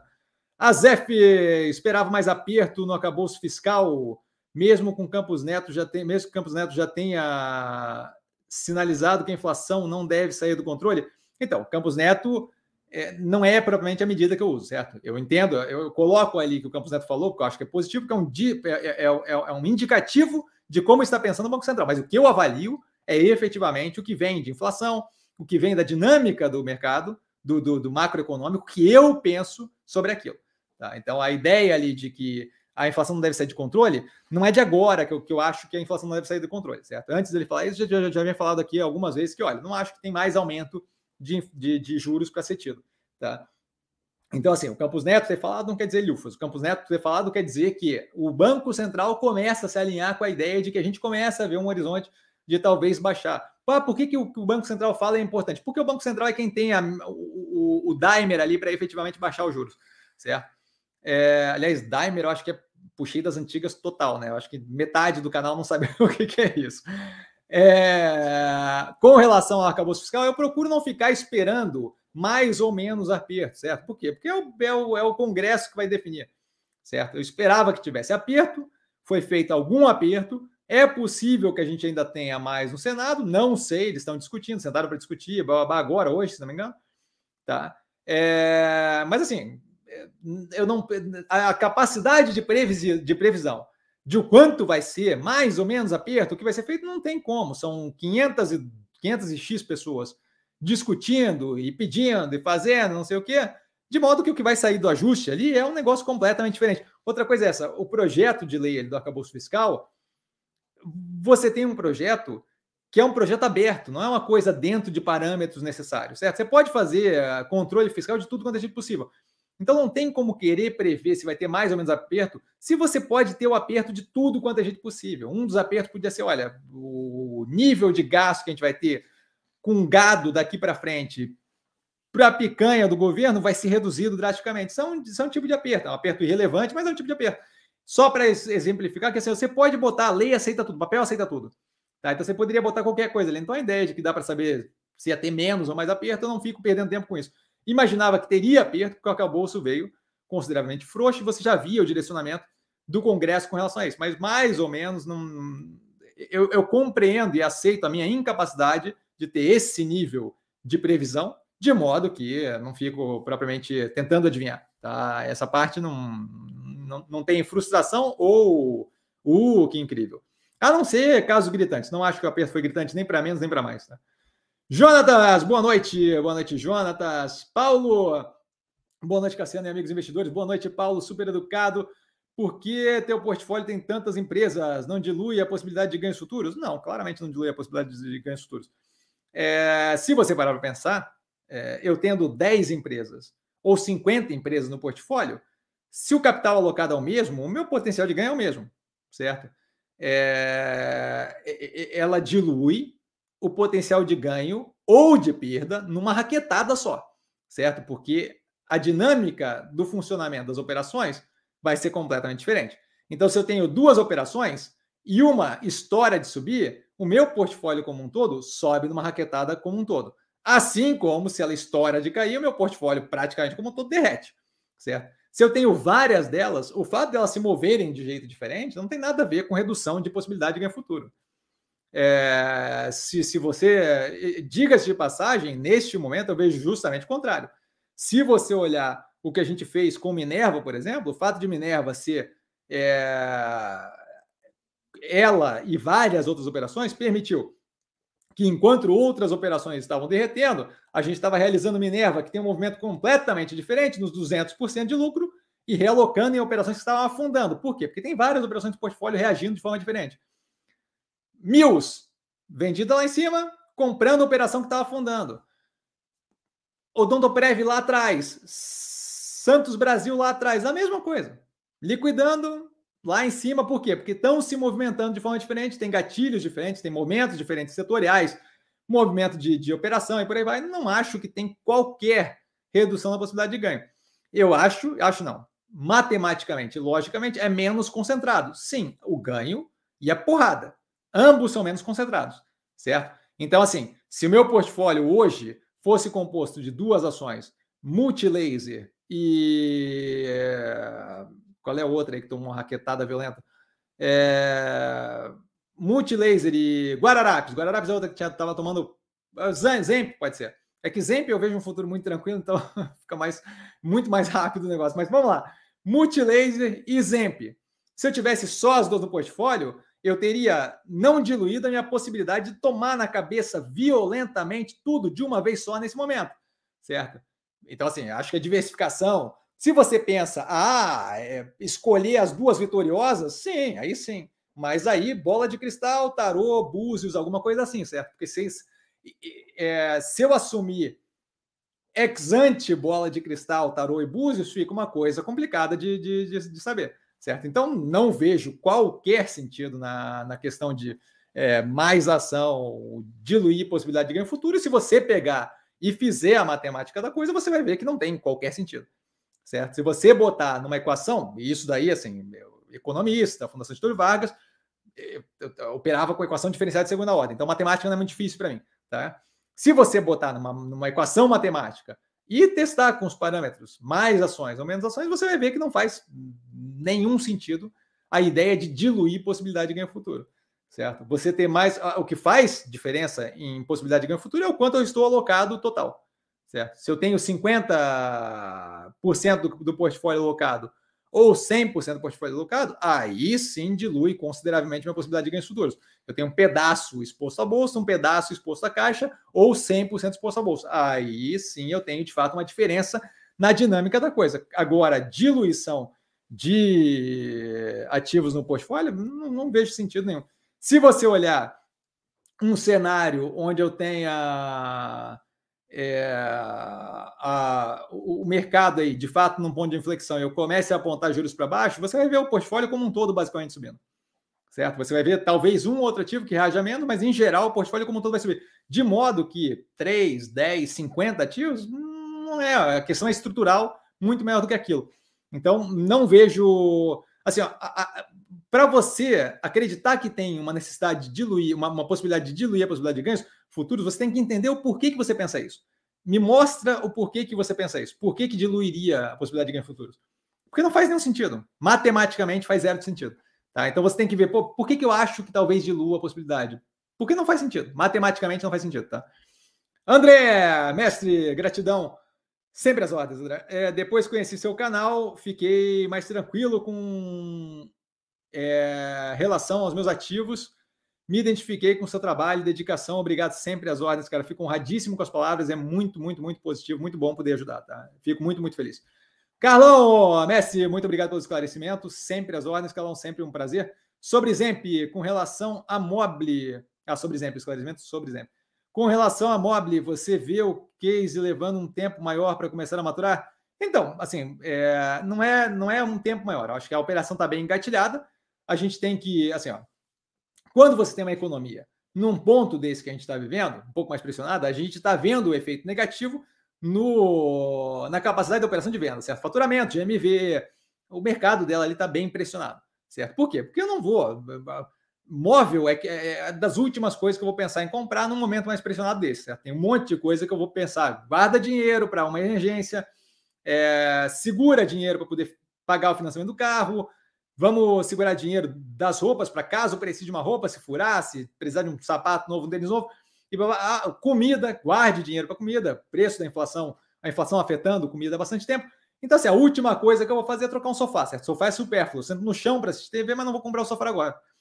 Isso daí faz com que ela seja, muito provavelmente, uma das últimas a reagir, certo? Então, quando a gente começa a ter um ponto de inflexão, eu vou começar a ter é, um maior alívio com relação à alimentação, eu vou começar a ter um maior alívio com relação a vestimenta, roupa, vou começar a ter um maior alívio com relação a serviços, as pessoas vão ficar angustiadas para poder ir num shopping, comer fora, é, ir num bar e por aí vai, para aliviar um pouco aquela, aquela, pressão toda. E aí, lá no final dessa, dessa curva, lá no final dessa, dessa, dessa melhoria contínua, aí eu vou ter a galera começando a pensar em trocar móvel. Então, isso daí vai levar um tempo maior do que outras operações para reagir. Não sei dizer quanto tempo vai ser, tá? mas eu acho que a maturação porque a hora, a maturação para mim não vem a hora que começa a ficar positiva. A maturação vem a hora que começa a ficar positivo, o preço sim vai reagir, mas eu quero ver a hora que começa a ficar positivo, começa a bater naquele engatilhamento de melhoria contínua de margem de contribuição, que a operação começa a mostrar o potencial que ela tem no futuro, e aí a gente começa a ver o que, que aquilo ali tem de potencial para atingir. Aí a gente começa a pensar, de avaliar, maturar. Mas dado o setor no qual ela se encontra, eu acho que deve ser um dos últimos a reagir. Não sei se faz sentido para você, mas é, na minha cabeça é, funciona bem nessa, nessa direção. Carlão, mestre, com relação a esse o grupo SBF, o grupo da Centauro, você estará analisando o resultado do primeiro trimestre. Olha, eu vou assumir para você, eu estava bem é, sem saber quais é, resultados analisar. Esse daí é um que eu vou anotar, porque de fato eu estou querendo ver ele. Não é de agora, então acho que é bem possível que sim. Acho que é bem possível que sim, não. Muito provavelmente sim. Tá? Eu não vou dar certeza, porque eu não gosto da certeza, mas está anotado aqui, SBF G3. É nesse final de semana, por exemplo, a AgroGalaxy, assim, eu puxei do, do, do, do, do chapéu, assim, do nada. Tá? Então, é bem possível. Tá, tá anotado aqui, acho que é um ativo interessante, especialmente com a operação ali é, da, da Nike aqui. Tá? Não sei como é que tá a precificação. É, se a precificação tivesse esticada, é outros 500. Mas a gente fez uma análise recente, acho que terceiro trimestre ou quarto trimestre, é, SBF. Ah, não, a gente analisou. Não, é, a gente analisou os trimestres passados. Então, talvez haja uma, um acompanhamento. Tá? Eu acho que é um ativo que pode ser interessante de acompanhar. Tá? Então, está anotado aqui. Birran! Buonanotte a tutti. Buonanotte, Birran. Super educado. É... Passamos ao Luizão. Luizão! É... Obrigado pelos esclarecimentos, professor. Sempre um prazer, Luizão sempre me ajudando nas reflexões. Ó, coraçãozinho. Sempre um prazer, cara, tá? Sempre muito bom ajudar. Fico muito feliz de poder dar uma força aqui. Birra, vi uma propaganda genial da Zemp, do Ronald, filho do fenômeno, com sapatos do Ronald de McDonald's comendo num, num Burger King. O departamento de marketing deles é o melhor, de fato, é muito, muito forte o departamento de marketing deles. Quem me mandou essa propaganda, o vídeo foi o Léo, e de fato é uma propaganda engraçada. Carlão, Messi, na sua visão, qual o maior potencial entre Cogna e Cruzeiro do Sul Educacional? A Cruzeiro do Sul Educacional poderia entrar por diversificação no portfólio ou está em melhor ponto que a Cogna atualmente? Não, assim, é, assim, olha só, é, o, a questão do a Cruzeiro do Sul tá para entrar, tá? A Cruzeiro do Sul tem interesse, como comentado na análise. É uma questão de, de, de o mercado está tá meio tenso, o preço está oscilando, eu estou aguardando ali para ver o que acontece, até porque a Zemp também está querendo fraquejar, então assim, tô, tô, tô sem pressa, tá? É, não, o dinheiro não é infinito, é um dinheiro escasso, então assim, não, não, não quero sair tomando atitudes sem, sem nada. Tá? A gente ainda tem algumas coisas para acontecer, o governo ainda está patinando e por aí vai. Então, assim, não estou provavelmente com pressa para sair alocando, mas a CSD, a Cruzeiro do Sul Educacional, é um ativo que eu acho que é muito positivo no portfólio e vejo como extremamente descontado, como comentado na análise do canal. Tá? Acho que é, a, a, ideia é, de, de qual o maior potencial, não, não vejo sentido nesse tipo de, de, de comparação, certo? São operações que têm é, a própria operação diferente. Acho que as duas têm um baita do potencial. Acho que a Cogna é, tem um potencial violento, especialmente por ter sido vista por muito tempo é, como um ativo que ia quebrar. E a, Cruzeiro do Sul Educacional acho que foi esquecida ali no setor e foi derretendo paulatinamente. Ninguém queria tocar no ativo, como falado lá na análise do IPO, por causa do momento que o setor vivia. Tá? Então, assim, não acho que o comparativo é, é, é propriamente algo que, que, que, faça sentido fazer, porque vai ser na base do chute tá? Mas eu, a ideia não é aumentar a posição incógnita, aumentando o preço médio, a ideia é aumentar, é, é justamente adicionar a Cruzeiro do Sul Educacional na, no portfólio. Tá? Se Cogna começar a ceder o preço, aí a gente começa a pensar. Mas, a princípio, a ideia é a Cruzeiro do Sul Educacional entrar no portfólio. É só uma questão de entender como é que vai ser a semana, eventualmente assim, ó. Tempos atrás eles viram o tempo que eu esperei para dar uma pegada em Zemp. Por quê? Porque tinha coisa para ceder. Certo? Tinha mais ainda para ceder, mas não tem bola de cristal, mas tinha coisa para ceder no preço. Então, assim, Cruzeiro do Sul Educacional tem oscilado, vamos ver o que acontece. É, Exemp tem oscilado. Então, vamos ver o que acontece. E aí, se alguma outra coisa começar a fraquejar, hoje, por exemplo, a gente teve um dia mais negativo. Não tanto, mas mais negativo para alguns ativos. Se começar a abrir preço, Guararapes parece que vai ficar patinando por um bom tempo também, então é outra ali que abre possibilidade. Não acho que vale a pena a, a, comparação ali. Seria muito chute entre Cogna e Cruzeiro do Sul, mas a Cruzeiro do Sul deve entrar no portfólio, essa é a ideia, para justamente aumentar posicionamento ali em educação, operação que está rodando muito bem, preço bem descontado e adiciona ali um pedaço diversificado na, na, na parte de educação, tá? Augusto, boa noite a todos. Boa noite, Augusto. Super educado, só um pouquinho.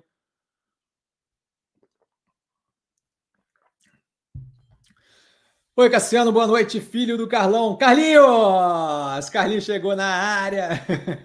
filho do Carlão aqui. Uma vez você me disse sobre a importância de uma base em matemática forte para a economia. Ah, inclusive já foi comentado aqui hoje. Já volto ali no Augusto. E eu queria saber, imagina, se tem alguma matéria da faculdade que eu deva dar uma prioridade, intensidade maior é, econometria, microeconomia, macroeconomia, etc. Grande abraço, grande abraço, cara. Então, assim, ó, eu, eu vou te falar. É, acho que é importante. Eu, não sei muito bem quão forte, a, a, quão, quão, focada em matemática é a faculdade que você está fazendo. Tá? Na minha, assim, não tinha muita escolha, então eles meio que empurravam na gente. Tá? Toda aquela parte.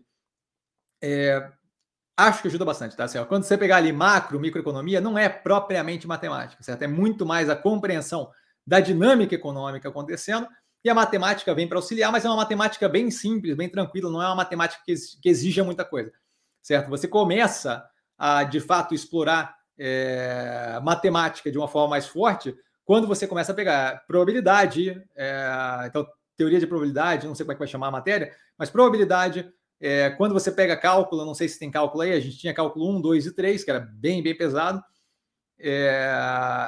Geometria analítica, álgebra linear, que é outra coisa também que pega pesado. E, e por que da importância? Tá? A questão é assim: aproveita tudo quanto é matemática que tiver, porque mesmo não vendo vínculo imediato com a matéria em si especificamente, é, a, a, matemática ela não é importante. Eu, eu, eu, falei ali mais cedo de equação diferencial de segunda ordem. A equação diferencial de segunda ordem especificamente não é o relevante.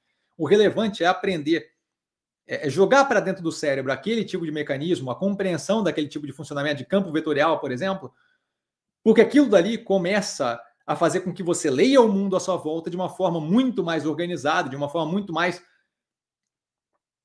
é, analítica, que te, que te possibilita ver coisas que, que as pessoas em geral não vão ver. Tá? Quando você. É, probabilidade, por exemplo, certo? Eu eventualmente comento aqui no canal quando eu observo os ativos e as decisões de tomada de, de, de, de alocação de capital, eu observo o quê? Eu não observo como é, certo ou errado, eu observo como a distribuição probabilística do que pode acontecer com base no que eu estou fazendo, certo? Então, toda vez que eu aloco capital, eu não estou vendo é, o, o, tiro numa direção, eu estou vendo o tiro em várias direções e vendo a probabilidade de cada uma delas, certo? De modo que, quando eu vejo eu não vejo um, um, um, tiro de fuzil, eu vejo um tiro de escopeta, certo? Espalha. Então, quando eu olho para a tomada de decisão aqui, eu vejo sempre considerando a, a, a, distribuição probabilística como é uma coisa quando sai na rua, certo? Quando, quando eu saio na rua e observo o que eu estou fazendo, de atravessar uma rua e tal, eu sempre vejo a distribuição probabilística, por mais que pequena, por mais que na, na ponta é, mais distante, a probabilidade de um carro me acertar, de eu morrer, de tomar um meteoro na cabeça, por aí vai, certo? Então, quando você. O, o que vai afetar a matemática não é propriamente você conseguir fazer a equação X para saber onde investir, ou fazer a equação Y para fazer investir. Porque essa parte não existe. A parte de que matematicamente você vai resolver investimento não vai. Não vai, não vai, não vai. Se, se fosse fundo quântico faria, não faz. Tá? A ideia toda, você não vai conseguir matematizar, por um bom tempo, pelo menos, o mundo real. Mas o nosso cérebro é bem capaz de fazer coisas que a gente muitas vezes nem compreende como faz, e você, o teu cérebro tendo as ferramentas de compreensão de álgebra linear, geometria analítica, probabilidade e quanto cálculo você conseguir engolir, é bem positivo, porque você, quando olha para o mundo, você não vai necessariamente é, conscientemente acessar aquele tipo de ferramenta, mas aquele tipo de ferramenta vai fazer com que você veja o mundo de uma forma diferente. Quando você aprende probabilidade, você aprende a olhar o mundo de forma a ver tudo que você faz, cada atitude, cada tomada de decisão, cada alocação de capital, como uma distribuição probabilística e não como algo é, determinístico. Tá? A mesma coisa quando você compreende equação diferencial de segunda ordem, quando você vê é, campo vetorial, quando você começa a observar campo vetorial, quando você plota aquilo ali no MATLAB, quando você joga aquilo ali no MATLAB e vê o gráfico montado, você começa a entender de forma mais racional trajetória econômica, trajetória de, de, de ciclo. E aí, junto disso, vem toda a parte de compreensão de behavioral economics, de economia comportamental, certo? Através da compreensão de atores políticos relevantes, de, de natureza humana, tá? Porque todo esse processo de tomar decisão parece que é algo externo à economia e não é, certo? A gente teve, inclusive, os últimos Nobel, os últimos que ganharam Nobel de Economia são de Behavioral Economics, de economia comportamental, onde você começa a levar em consideração, hoje em dia, por exemplo, grande parte do motivo pelo qual você não pode reduzir juros é porque grande parte da inflação depende do que? Da expectativa da inflação do consumidor. E essa expectativa é o quê? Nada mais é do que o que o, que o consumidor acredita que vai acontecer. Por quê? Porque é o, o que o consumidor acredita que vai acontecer afeta a tomada de decisão dele, que por conseguinte afeta a inflação, certo? Então é uma coisa, é uma coisa meio que self-fulfilling prophecy, é uma coisa meio que profecia autorrealizável. Se ele acredita que vai ter inflação, ele toma decisões que ajudam a ter inflação. Tá? Então, todo esse processo fica muito mais claro e, e compreensível. Você consegue. É muito difícil racionalizar o nosso mundo. Você tem uma ajuda considerável para racionalizar o nosso mundo quando você entende probabilidade. Estatística ajuda, mas estatística é um negócio mais simples, a, a, o, o, que a gente precisa. Dá para ficar bem complexo, mas é o que a gente precisa mais simples. Agora, probabilidade, geometria analítica, álgebra linear e cálculo, o quanto você aguentar. Tá? É, não necessariamente para resolver economia matematicamente, você não vai conseguir. É pura e simplesmente a compreensão, a derivação do funcionamento daquilo, para que a tua cabeça tenha mecanismos que, sem você perceber, vai estar sendo usado para olhar o mundo de uma maneira diferente. Tá, Carlinhos, espero ter sido. Espero ter ajudado, tá, cara? É, espero ter, não, não ter me alongado demais também aqui. Augusto, você vê Boa Safra Sementes como descontada? Percebi que ela não teve muita alta, igual outros ativos do portfólio. É, não teve muita alta, mas ela, ela não teve muita alta, ela também não teve muita, muita queda, certo? Ela está estabilizada ali perto dos 11, 12 reais há bastante tempo. É, não vejo propriamente, especialmente como descontado, daria preferência para outros ativos do portfólio. Se não tem posição ali, eu não vejo porquê, não vejo problema de abertura de uma posição é, de menor porte, tá? Sem exagerar, porque pode vir a dar uma derretida, certo? A gente já teve ela 10 e pouco recentemente, então, assim, é, faria com parcimônia. Não vejo problema da abertura da posição. Acho que tem muito para correr a linha do o preço, é, mas não vejo especialmente como descontado. Tá? O ativo roda muito bem, é, se, se, se, coloca muito bem no, no cenário do agro, acho que é uma das, das melhores opções que eu vejo no agro nesse momento. Bem estável o, o, o mercado que ela opera, tá? É, e com bastante espaço para crescimento. A galera está muito apavorada com a questão do agro, achando que não, não entendem ainda a dinâmica do funcionamento de preço de soja, milho, é, dólar e por aí vai, com a semente especificamente, tá? que é uma dinâmica muito mais sólida e que a gente está mirado num lado bem positivo. Vitão, boa noite ao grande mestre e a todos que acompanham o canal. Super educado Vitão, boa noite. É, mestre, a menina dos olhos do portfólio é a Ocean Pact, mas acha que a Zemp e a Ambipar estão muito atrás? Via também? É, então, é, já, já respondo ali a outra ali que está ali embaixo. É, não, não é uma questão de estar muito atrás, tá? Eu, eu, não gosto de ficar justamente botando esse negócio em ranking. Por quê? Porque a galera começa a ficar curiosa para saber, ah, e essa em referência a essa e babá, e não é bem por aí. Tá? É que o Champec estava. É, eu comprei aquilo ali a 1,87, certo? Então, assim, não, não, não dá para justificar aquela, aquele ativo a 1,87. É, é, assim, a gente teve uma pressão negativa é, criada por Barça, esse povo aí, muito grande em cima do Pact. E vamos ver com o tempo quem estava certo, quem estava errado, mas assim, é, o ativo foi extremamente muito descontado por causa de uma visão que eu acho que é, que é, que é míope tá, com relação ao ativo. O alinhamento do investimento veio casado de um momento setorial de redução de embarcação que a gente começou a ver algum tempo atrás, mas quando do IPO a gente não sabia que tinha aquele, aquele, aquele, aquele potencial todo, certo?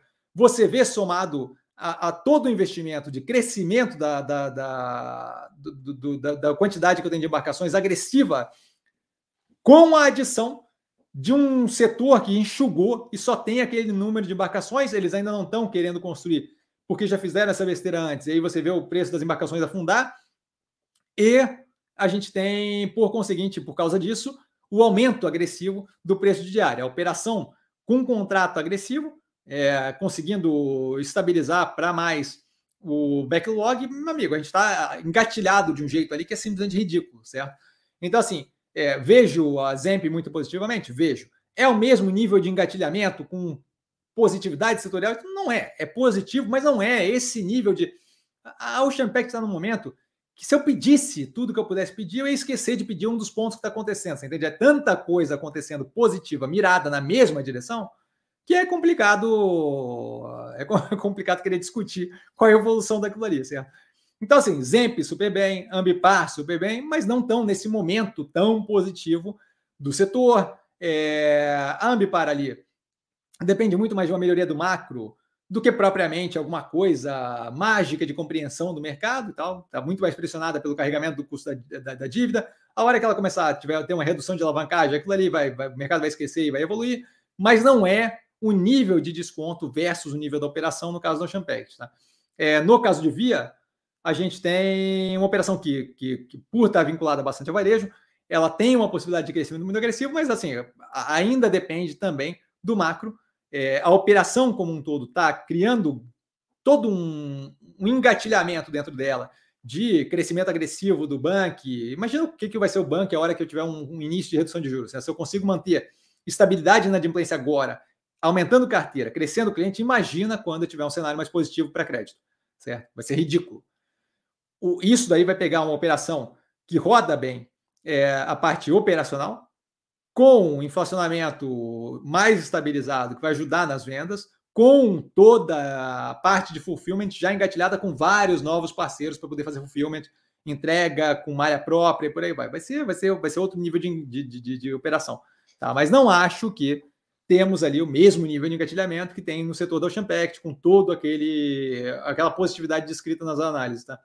E ele continua, acha que a SBF, o grupo da Centauro, chega do outro lado então, eu tenho que ver. Eu, eu, fiz análise no trimestre passado, mas eu devo admitir que eu não lembro. Eu não acho que eu tive alguma.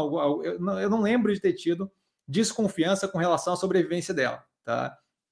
É, então eu tenho que. Bom, como já, já, já inclusive comentaram aqui, eu devo analisar ela é, possivelmente agora, possivelmente ter quarta-feira.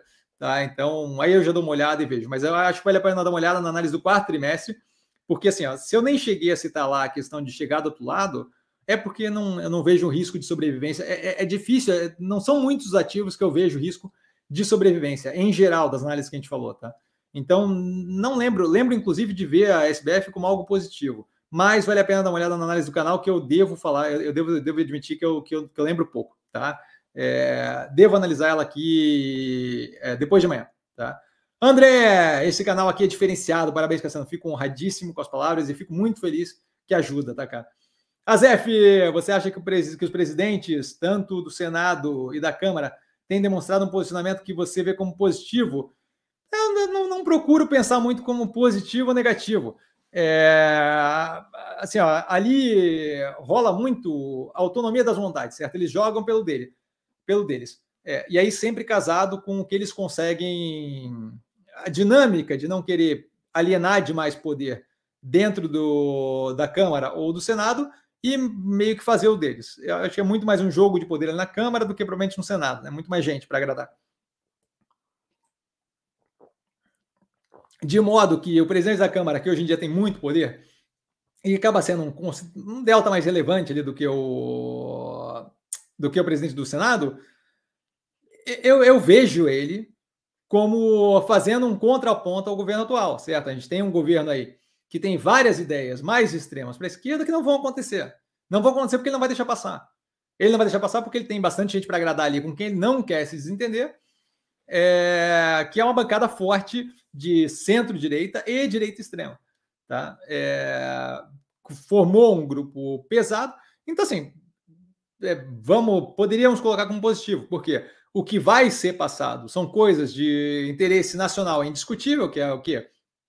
Arcabouço fiscal e possivelmente, aí vamos ver o que acontece, mais uma reforma tributária e todo o resto que for é, ideias mais extremas, como querer voltar atrás em reforma trabalhista, então não vai passar. Simplesmente não vai passar. A gente viu o decreto do saneamento aí, o que, que deu? Se tentar bater cabeça, vai tomar na, vai tomar na cabeça vai tomar na cabeça e, se botar a cara, vai tomar e vai passar por derrota publicamente, deixando claro que não, que não manda, certo? Então, assim, esse balanço entre o, o, executivo e o Congresso, num momento onde a gente tem um executivo mais para a esquerda e, e, querendo fazer besteira, várias besteiras, para mim é positivo, certo? Dicas de passagem, lá da eleição a gente já vem falando certo? De checks and balances. é, a, ideia toda é querer o quê? Querer algum nível de equilíbrio, dado que um dos, do, dos que vai ser eleito é extremo, Bolsonaro é de extrema direita e Lula é extrema esquerda, e podem falar o que quiser. É só olhar as atitudes, tá? É, não precisa comentar no, no vídeo, não me, me poupe disso.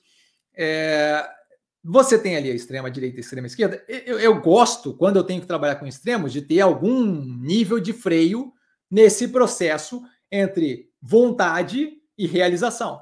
E esse freio, neste momento, em geral, em geral no Brasil, costuma ser o judiciário. Neste momento, a gente tem um freio considerável ali no Congresso, que é ótimo. É o processo de legislação, é isso daí. Você tem vontades do executivo que coloca para frente os projetos e o Congresso vê bem, vamos, vamos ver o que, que passa e o que não passa. Maravilha.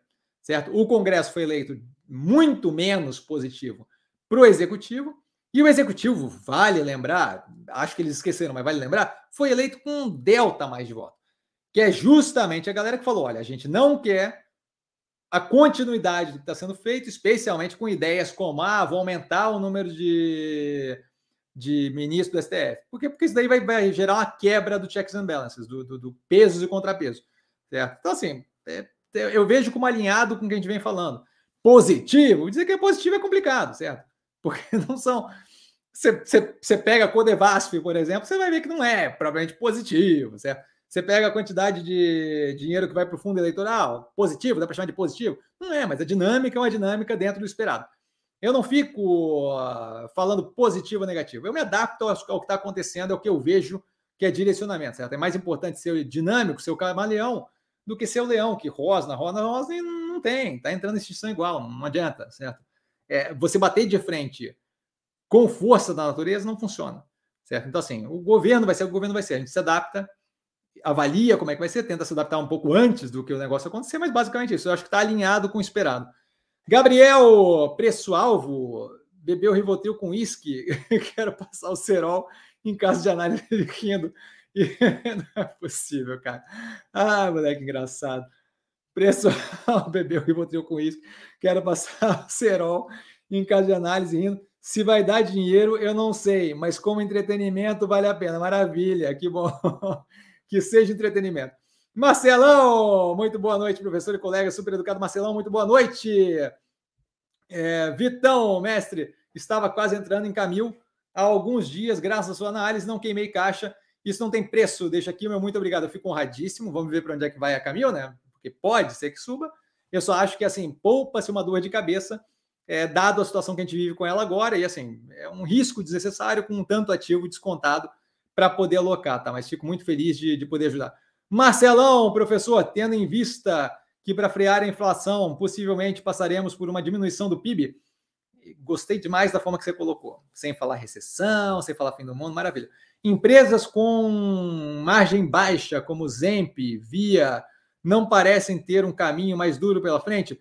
Eu acho que não, porque se você parar para pensar, a gente vem de uma dinâmica de uma pandemia, certo? Então, assim, é, o, o, PIB do Brasil não teve pujante nenhum momento desde lá 2019, certo? E mesmo lá não era, uau, que incrível, certo? Então, assim, a gente vem de uma raquetada batendo em operação de varejo de moda, varejo em geral, é, alimentação, especialmente baixo custo, é, serviços em geral, que, que, que, vem passando perrengue há algum tempo. Eu entendo você falar isso se eu tivesse vindo de um momento positivo para um momento menor, é, de, de, menor PIB proporcionalmente falando. Mas não é o caso, certo? A gente está vindo de Zemp com loja fechada, de Via com loja fechada, não, não, não estamos vindo de um momento positivo, certo? Estamos vindo de um momento das empresas se reinventando para sobreviver, para passar a pandemia. E aí, nesse segundo momento, tendo que lidar com a inflação, com a inflação em parte reflexo do estímulo que, que foi dado globalmente, tanto no Brasil quanto lá fora, para não tornar o, o, a porrada da pandemia algo de longo prazo, segurar no curtíssimo, que foi positivo, foi feito, e a gente está é, com a inflação, por mais que devagar, arrefecendo continuamente, de modo que essa, mesmo que tenha essa redução, quer dizer, proporcionalmente vai ter um nível de redução do PIB do que poderia ser. Mas eu não vejo propriamente uma redução agressiva a ponto de jogar a gente para um período pior do que o que a gente viveu durante a pandemia, certo? Você tinha, você está falando de operações que tiveram que fechar as lojas por um tempo, certo? Então, assim, hum, acho que o momento que a gente tinha duro, de caminho duro, acho que passou, certo? Outro ponto que a gente tem que levar em consideração é o quê?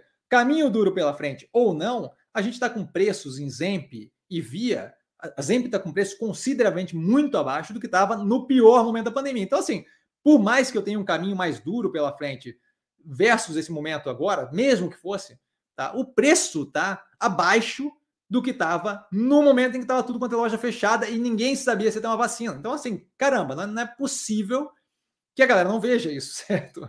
Que está tá, tá descasado da realidade, certo? Então, assim, o que eu acho que a gente tem ali no preço dos ativos em geral, mas especialmente preço de ativo vinculado a serviço, varejo, por aí vai, é o que? É o, é o resultado de um pânico agressivo com a possibilidade de alocar em renda fixa que te rende uns juros e tira essa pressão toda, porque não é todo mundo que tem a tranquilidade que eu tenho de lidar com bolsa e por aí vai. Tá? Então a pessoa fica mais tensa, a pessoa corre. Então você tem ainda um resquício muito grande, não de racionalidade, de avaliação racional. Você tem um resquício muito grande de uma saída para os juros, o que faz sentido, entendo perfeitamente. Não é minha decisão, mas faz sentido, entendo perfeitamente. Para eventualmente voltar para o mercado a hora que as coisas estiverem tranquilas. Então, acho que assim, uma vez que a gente começa a ver a, a, a, a inflexão, o, o, slope aqui, né? O, o, topo da curva, começando a mirar para baixo no que tange juros, você começa a ter a coisa de, olha, agora passou, agora passou, aquele dinheiro vai começar a correr para o outro lado. E aí eu acho que a gente começa a ver um, início de equilíbrio mais agressivo no preço. Aí a gente começa a poder, quando tiver um equilíbrio mais de verdade no preço, a gente começa a poder se questionar, bom, e aí, como é que vai ser o cenário daqui para frente? Porque nesse momento que eu vejo, é uma operação avaliada um quarto, um quinto do que ela teria que ser avaliada, mesmo no momento muito negativo certo? A Zemp está consideravelmente abaixo do que estava no momento de todas as lojas fechadas, sem saber se ia uma vacina para a pandemia. Pô, peraí, não é possível. Não, não, vejo racional nisso, certo? Não faz, não faz sentido na minha cabeça, tá? Então, basicamente por isso. É, assim, ó, a lógica que você está falando faz total sentido com relação ao andamento econômico versus a operação da empresa, mas a gente tem alguns fatores que não batem com o padrão que a gente está vivendo, certo? Por quê? A gente veio de uma pandemia muito agressiva. Isso é um fator que não cria um comparativo bem menos pior do que o que bem, bem pior do que o que poderia vir a ser, certo? Mais do que isso, isso que você está falando está vindo a análise me parece vindo descasada da precificação dos ativos, certo? Porque assim, ó, se eu estou com o preço do ativo 10% descontado do que estava em 2019, eu entendo o que você está falando. A gente tem um período ainda de patinação e o preço está lá em cima. Mas não é o caso, certo? O preço está bem abaixo do que estava quando estava todas as lojas fechadas. Então não faz nenhum sentido eu ter um sofrimento para a operação, um caminho de, de, de alguma relação na frente, sim, mas nada comparado com o que a gente tinha anteriormente. Mais do que isso, o preço que eu estou pagando para entrar é muito, muito, muito descontado, certo? Então é aquela história, ah, tem a estrada de chão, teu Chevette vai passar algum perrengue e tal, rebaixadão e tal, Chevette tunado, sim, vai passar algum perrengue, mas eu paguei 500 conto no Chevette, sabe?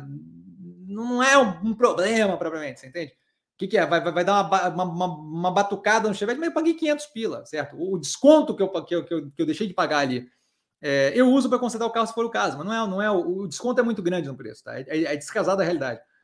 Naldo da Vodka Coca de Coco, boa noite a todos, boa noite, sendo super educado. Naldo, boa noite.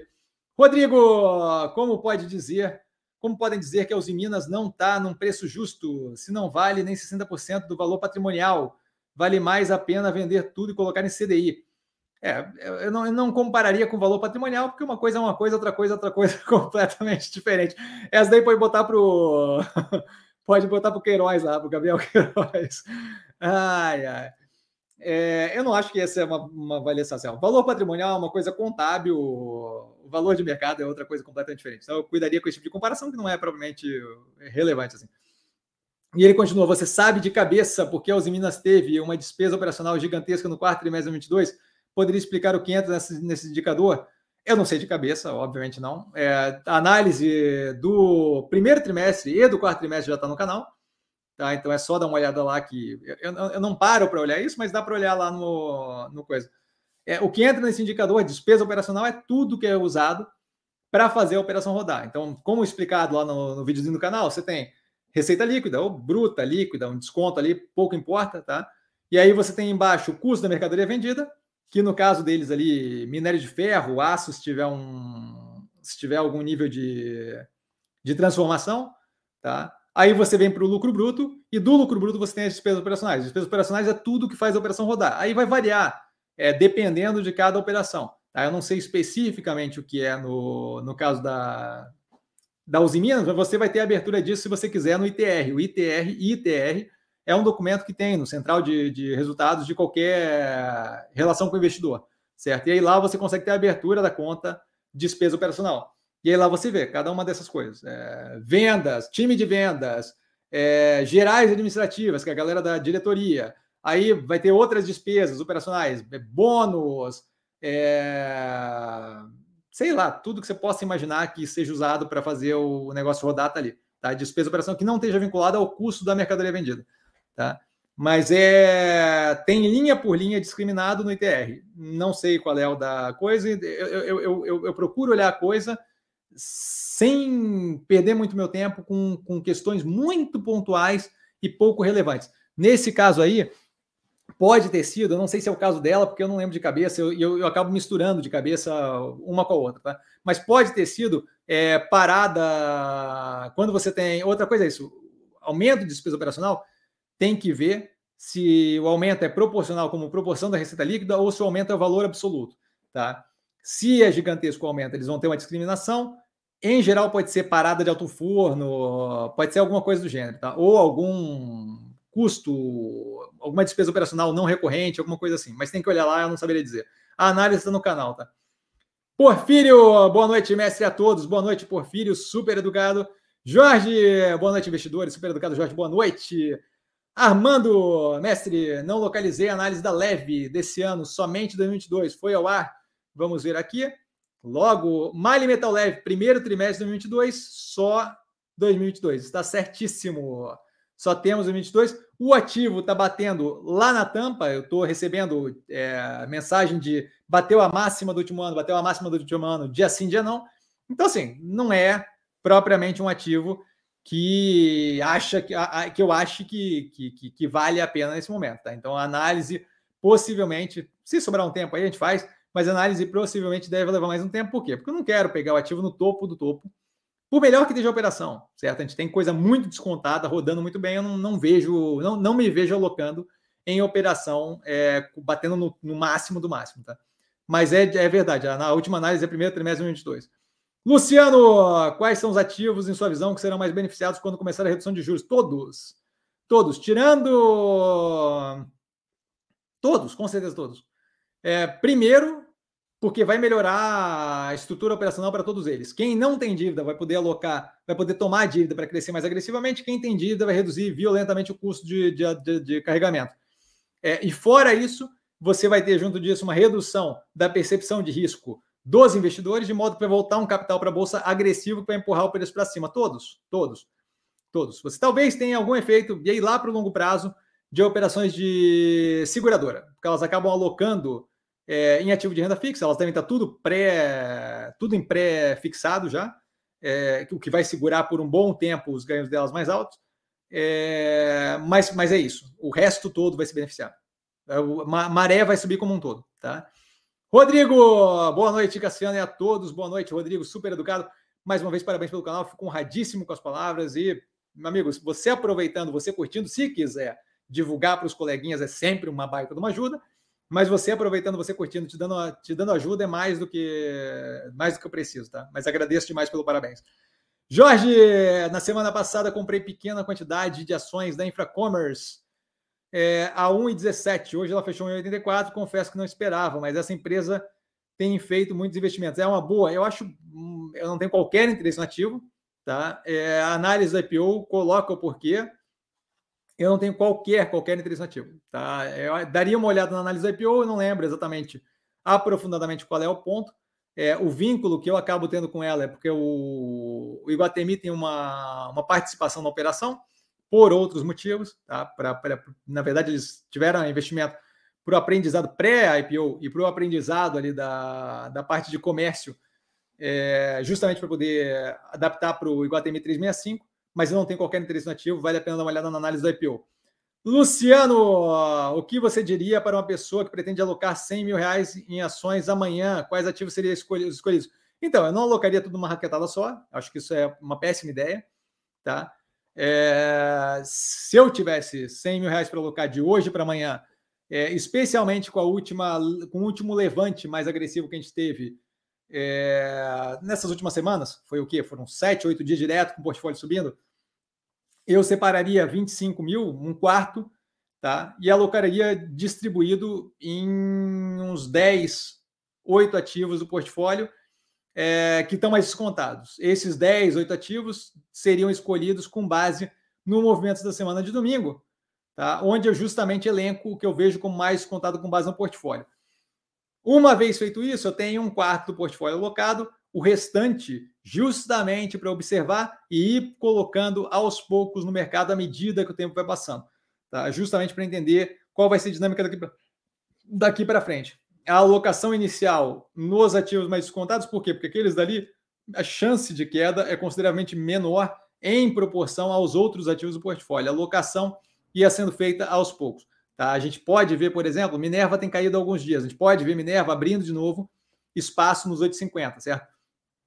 Isso daí não é uma alocação que você consegue fazer agora, mas é uma alocação que talvez você conseguiria fazer daqui a pouco. Então, faria, faria dessa forma. Um quarto em 8, 10 ativos, ou seja, pequenas quantidades, é, dos ativos mais descontados do portfólio, que se encontra no vídeo do Movimento da Semana. Nesse caso, é, domingo passado, agora, ontem, saiu no canal, tá, tá lá no canal, é um vídeo com a capinha rosinha. Tá? Jorge, ah, e outra coisa, qualquer coisa, qualquer dúvida, no meio do processo, qualquer tipo de dúvida, eu tô sempre no Instagram, tá no arroba investir com sim. É, aí é só ir lá e mandar questionamento aqui embaixo agora, arroba investir com sim. Dúvidas intraday, tá? Então, nenhuma dificuldade, eu iria nessa direção. Cadê você? Aqui, você está aqui. É, espero ter respondido aí. Jorge, o Cruzeiro do, a Cruzeiro do Sul saiu de um fundo que eu acho sem bola de cristal. Não volta tão cedo, ainda assim tá barata. Vai esperar uma pequena oscilação para baixar, para entrar. Não, eu vou esperar porque eu não tenho pressa. A gente viu aí uma crescente contínua do mercado há um bom tempo. O, o, Lula acabou de dar um abraço no Maduro, um beijo no rosto e falou que é parça. Então, assim, vamos ver o que acontece. Eu não estou com pressa para alocar. Não estou não, não prevendo o preço, mas não estou com pressa para alocar. O, tem a Zemp ali, que eventualmente dá uma oscilada, tem Guararapes que está oscilando. Eu não, não, não, não, não faltam opções para alocação. Então, assim, não estou com pressa, só isso. É, não sei o que vai acontecer, pode ser que nunca mais pegue, pode ser que ela continue estourando, desaparecendo e estourando, pode ser que nunca mais pegue. Mas, mas, porém, entretanto, todavia, não estou com pressa, vamos ver o que acontece. Não, não tenho nada definido, porque são muitas ações se mexendo ao mesmo tempo, certo? Minerva, se, se, se bater no 850, é outra opção que vira, é outra ação que vira uma opção. Tá? Então, assim, eu estou só observando e vamos ver o que acontece. O mercado está tá bem positivo nesse momento, vamos ver. Vamos ver se o beijo do Lula no, no, no, no Maduro dá uma, dá uma força. Carlinhos, muito obrigado pela explicação, esclareceu bastante, sempre as ordens, sempre um prazer, cara. Querendo aparecer, estamos sempre aqui, precisando de mim, você tem, acho que você tem meu, meu WhatsApp, né? Érico, boa noite, professor, e a todos, todas na live, sempre super educado, inclusivo, Érico, queridão. Boa noite, é, marcando presença, prestigiando sempre a melhor live do mercado financeiro. Exagerado, pra caramba. É, sobre o primeiro trimestre do Banco Pan, é, o return on equity está em 11,6%, mas tirando aquele passivo do legado CDB ágil CTPJ, vai para 15%. Você teria alguma ideia de quando isso acaba? Eu não tenho a menor ideia do que estamos falando, eu não paro para olhar o return on equity e não acho que é uma medida interessante. Tá? Tanto é que nunca é comentado na análise, a gente vê outros fatores. Tá? Ele educadamente avisa que continua. É, peraí. É, porque quando acabar acredito que a cotação deve dar uma subida forte. Gratidão sempre, professor. Então, é bem possível que o mercado seguir, sempre as ordens aqui. É, é, sempre, é bem possível que o mercado seguir em parte por causa do, do ROI descontado, do Return on Equity descontado, não é o tipo de coisa que eu olho. Tá? Então, assim, sim, é, é possível que você esteja correto, é possível que aquilo ali esteja segurando a avaliação pelo mercado é, depreciado nesse momento. Eu estou mais focado na operação, a operação continua rodando muito positivamente entregando resultado sólido, consistente. Mais importante do que isso, mantendo é, inadimplência super controlada, o que não, não é tão importante pela questão da inadimplência, é importante porque mostra o quanto eles conhecem o cliente final deles e quanto eles conseguem lidar com aquele tipo de coisa. 90x%, se não me engano, da carteira colateralizada, eu estou zero preocupado com aquele ativo. Tá? Mas é possível que essa dinâmica aconteça. Eu não paro para avaliar, mas é possível que essa dinâmica aconteça, que você está falando. Tá? Rodrigo, tive acesso ao documentário Saul Klein, o Império e o Império do Abuso, e também denúncias envolvendo o fundador das Casas Bahia, Samuel Klein, continua, educadamente ele avisa que continua, que supostamente usava a estrutura da empresa para um esquema de assédio sexual. Ele avisa continua, continua. Diante da relevância da família Klein na via, você enxerga risco de imagem para a empresa nessa anúncio? Olha, não é algo novo. É, a gente viu essa empresa, isso daí você está falando são casos lá de antes da, do grupo onde Açúcar assumiu a operação. Eu acho super negativo, acho terrível o que tem acontecido, acho trash. Mas, assim, as pessoas que tiveram esse tipo de questão não estão participando da, da coisa como um todo. É, e, assim, eu acho, eu acho complicado querer passar isso para a galera que vem depois na linha familiar, certo? Acho que não, não, não, não, não faria sentido querer me culpar por um crime que meu avô cometeu, você entende? Então, assim, é terrível, é trash. Se tiver qualquer tipo de acontecimento disso nesse momento, para mim morreu a empresa, mas não é o que a gente vê, certo? Acho que é muito terrível o que tem acontecido, é... mas, mas não é. Aquilo ali foi uma operação que passou por uma sequência de questões, inclusive passou por dentro do. passou a ser gestão do Pão de Açúcar, agora é outra operação. Não acho que. Eu não acho que tem risco de imagem. Eu acho que é bem trash, eu acho que tem que ser. Tem um ali que já morreu, né? Eu acho que o avô lá, é, o fundador já morreu, então não tem como ser processado, nem punido, nem nada. Acho que tem que ser feito o que tem que ser feito com relação à família deles, mas assim, eu não acho que reflete nada na operação nesse momento. Tá? É, não dá para a operação responder por algo que o fundador fez trouxe 150 anos atrás, certo? Mas é, é, é, é, super negativo e é uma nuvem ruim que fica, mas não acho que tem reflexo efetivo na operação, tá? Carlão, mestre, muito agradecido, como sempre, com sua dedicação e entrega ímpar para ajudar a todos nós, a todos, desculpa. Você é muito diferenciado, direito, direto, transparente, live sensacional e muito enriquecedor. Eu fico honradíssimo com as palavras, ele vai me quebrar agora. Você é extraordinário. Fico honradíssimo, Carlão, de verdade. E feliz de ver teu filho aqui, cara. É, obrigado pela ajuda com meu filho também, sempre as ordens, sempre um prazer. Desejo a todos os amigos do canal uma excelente semana, ele sempre super carinhoso e, e educado. Jorge, a questão ambiental que o Congresso anda derrubando, como esvaziar o Ministério do Meio Ambiente, não é um tiro no pé? Eu não sei, me parece assim, ó, aquilo ali foi conversado com o governo. O que me parece é uma ideia de vocês vão meter a mão, então vocês vão meter a mão. A gente vai dizer que a gente está incomodado, mas vai passar e aí a gente consegue, de fato, ir lá conversar com o IBAMA com mais poderio e ver se a gente consegue aprovar aquela questão do, do da exploração do da nascente, nascente Foz do Foz do Amazonas. Então, assim, me, me pareceu um negócio meio combinado, assim, me pareceu um negócio meio corpo mole. Não foi só para mim que pareceu, tá? A gente tem uma quantidade considerável de analista político sério, como a, a, a Vera Magalhães, por exemplo, que, que, que, viram a mesma coisa, assim, tipo, olha, o, o, governo não parecia tão incomodado, até, até a Marina botar a boca no trombone, o governo, no trombone, o governo não parecia muito incomodado com essa história, não. Tá? Então, assim, não, não, não sei se tiro no pé, não. Tá? Me pareceu bem, bem do tipo, coordenado por todos os envolvidos, tá? Menos a Marina e a Guajajara. Léo, boa noite, Cassiano, boa noite a todos, super educado. Léo, boa noite, bem-vindo, parça. Jorge, boa noite, outro Jorge. Boa noite, Cassiano, boa noite, Jorge. Mineradora, siderurgia, não estão no momento de começar a comprar aos poucos? Vale está descontada, não? Então, é, assim, eu falo para você o que eu falo nas análises, certo? Eu, eu, eu, não tenho uma bola de cristal. Essa, essa parte não falo nas análises, essa parte eu vou falar agora. Depois eu falo a parte das análises.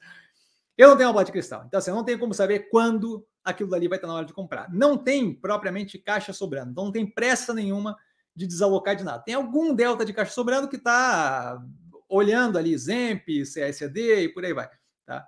Mas assim, ó, não tem propriamente muito capital sobrando. Se tivesse capital sobrando, olha, acho que valeria arriscar um delta ali nas operações, mesmo que tivesse alguma queda, a gente faria preço médio para baixo. Tá? Mas não, não estamos numa situação de capital sobrando. Nesse, nesse, nesse cenário, eu, eu, eu não estou com pressa. Tá? E eu vejo ainda algum nível de arrefecimento acontecendo no, no mundo, certo? Se você olhar os sinais que a economia americana está dando, ainda tem bastante força, tanto do consumidor quanto de alguns pontuais momentos ali de um setor e de outro da economia. Então, é pleno emprego ainda, violentamente baixando cada vez mais. Tá? É, não dá nem para chamar de pleno emprego porque tem baixada ainda. Tá? Você vê ainda alguma pressão inflacionária, especialmente no core, especialmente no núcleo. Aqui no Brasil você vê a mesma coisa. E aqui no Brasil não é tão relevante porque o, o grande lance ali de, dessas operações é mais o, o, globo como um todo, né? Mas você vê a China meio que patinando, meio que indo, mas não vai. Você vê a Europa ainda falando, BCE, né, o Banco Central Europeu, ainda falando em aumento de taxa de juros para tentar controlar a inflação. Então, assim, o cenário me mostra ainda algum arrefecimento é, econômico global contratado. E eu acho que o mercado não está vendo muito isso. Aquilo dali ainda vai ter um efeito, é, na minha visão, é, negativo considerável no preço do, do, do, minério e, por conseguinte, dos ativos. É, a Vale estava bem descolada do minério, ela veio recuperar ali a distância que ela tinha. Isso daí eu comento na análise passada. Tá? Quando você olha a, a operação é, quando você olha a operação CSN Mineração, que eu analisei esse final de semana, e vê ali é, o que eu falei no, na análise passada que aconteceu, você tinha um oba-oba com a reabertura da China, que fez com que o quê? O minério de ferro começasse a subir meio que no O, agora a China vai entrar e vai sair estourando. E não foi bem assim, o minério já está derretendo de novo. Tá? Eu acho que ainda tem algum nível de arrefecimento econômico global contratado. Não vejo necessidade de correr com a coisa. Tá? É, mas assim, tem caixa sobrando, não tem interesse nos ativos do portfólio, é negativo? Não acho que é negativo, só esteja preparado para fazer preço médio, para baixo. Tá? É, eu não tenho pressa de correr, eu estou bem alocado, tem um delta fora do, da alocação, um delta pequeno, que é justamente o que deve ir ali em Cruzeiro do Sul Educacional ou Zemp, ou vamos ver o que acontece com os preços. Mas é, a, a, o aumento ali, a, a entrada nessas posições, eu acho que vale uma espera maior. Pode ser que não, mas eu acho que vale. Se eu tivesse, dado que a gente trabalha trabalhando com chute, ninguém tem bola de cristal, eu estou eu, eu, disposto a esperar um pouco mais. Tá? Michel, boa, no Brasil, ou você acompanha a política ou você mantém sua sanidade mental. Os dois não dá. Meu amigo, eu acompanho política diariamente. Eu. Bom, talvez você esteja certo, é verdade. Porque a minha sanidade mental é algo discutível. Então talvez você tenha razão. Eu não vou sair falando aqui que eu sou são e tal, que eu acho que é um pouco de forçação de barra. Então, sim, talvez você tenha razão, Michel, é verdade. Eu já ia, já ia me queimar aqui já. Talvez você tenha razão, talvez a sanidade mental não seja capaz de manter, é verdade. Martins, boa noite, Messi, boa noite, Martins. Entrei hoje em Multilaser, após estudos e, acompanhar, e, e acompanhamentos, e acompanhando, acompanhando tuas análises, estou bem confiante. Acredito em recuperação já no terceiro trimestre? Ah, eu não apostaria no curto prazo. É, é possível, tudo é possível, mas eu não apostaria no curto prazo. O que eu acho que é importante ali é a gente acompanhar o segundo trimestre, que deveria vir com continuidade de geração de caixa, redução da alavancagem, que é o que a gente comenta na última análise, tá? É, e aquilo ali começa a dar uma ideia de continuidade da evolução da tese. É possível que a gente tenha uma recuperação mais forte no terceiro trimestre? Sim. Não, é, não acho que esse ano a gente fecha com algum nível de normalidade. Tá? Nem o CEO, que é super transparente, acha. Mas é possível que a gente tenha uma melhora. O que eu acho é que, assim, ó, assim como a gente fez com o Mobile, tá? Dá, dá uma olhada na análise do IPO da Mobile. Eu sei que é um pouco longo, mas quando puder, dá uma olhada. Dá uma olhada pelo menos no final. Eu comento exatamente assim: ó, vamos, vamos controlar a expectativa, tá? É, quando a gente começa a ter uma expectativa muito maior, a, a, chance de a gente se decepcionar com o andamento da coisa é muito pior, certo? É muito, muito mais, mais provável. Então, assim, vamos, vamos controlar a expectativa. Pode ser que a gente tenha um terceiro trimestre já com um direcionamento bem positivo e pau, mirado no, no, na direção certa. Pode ser. Mas não é a expectativa, certo? Vamos ser previdente aqui a gente tem um segundo trimestre para mostrar a, a, capacidade de sobrevivência garantida da operação. E aí eu começo a pensar em aumentar a posição, que ainda tem um, des um desconto considerável para mim ali de botar, de botar dinheiro, tá? É, mas assim, um passo, um, um, passo de cada vez, certo? Primeiro vamos ver o segundo trimestre, mostrar capacidade de sobrevivência. Abrir posição, vejo zero de problema para você. Primeira posição, primeira entrada, muito descontado ativo, tá? Mas para o aumento de posição e para empolgação com a questão do terceiro trimestre, a gente viu um primeiro trimestre ele entregar o que ele falou. Resultado ainda bem negativo, mas como comentado, entregou o que ele falou, certo?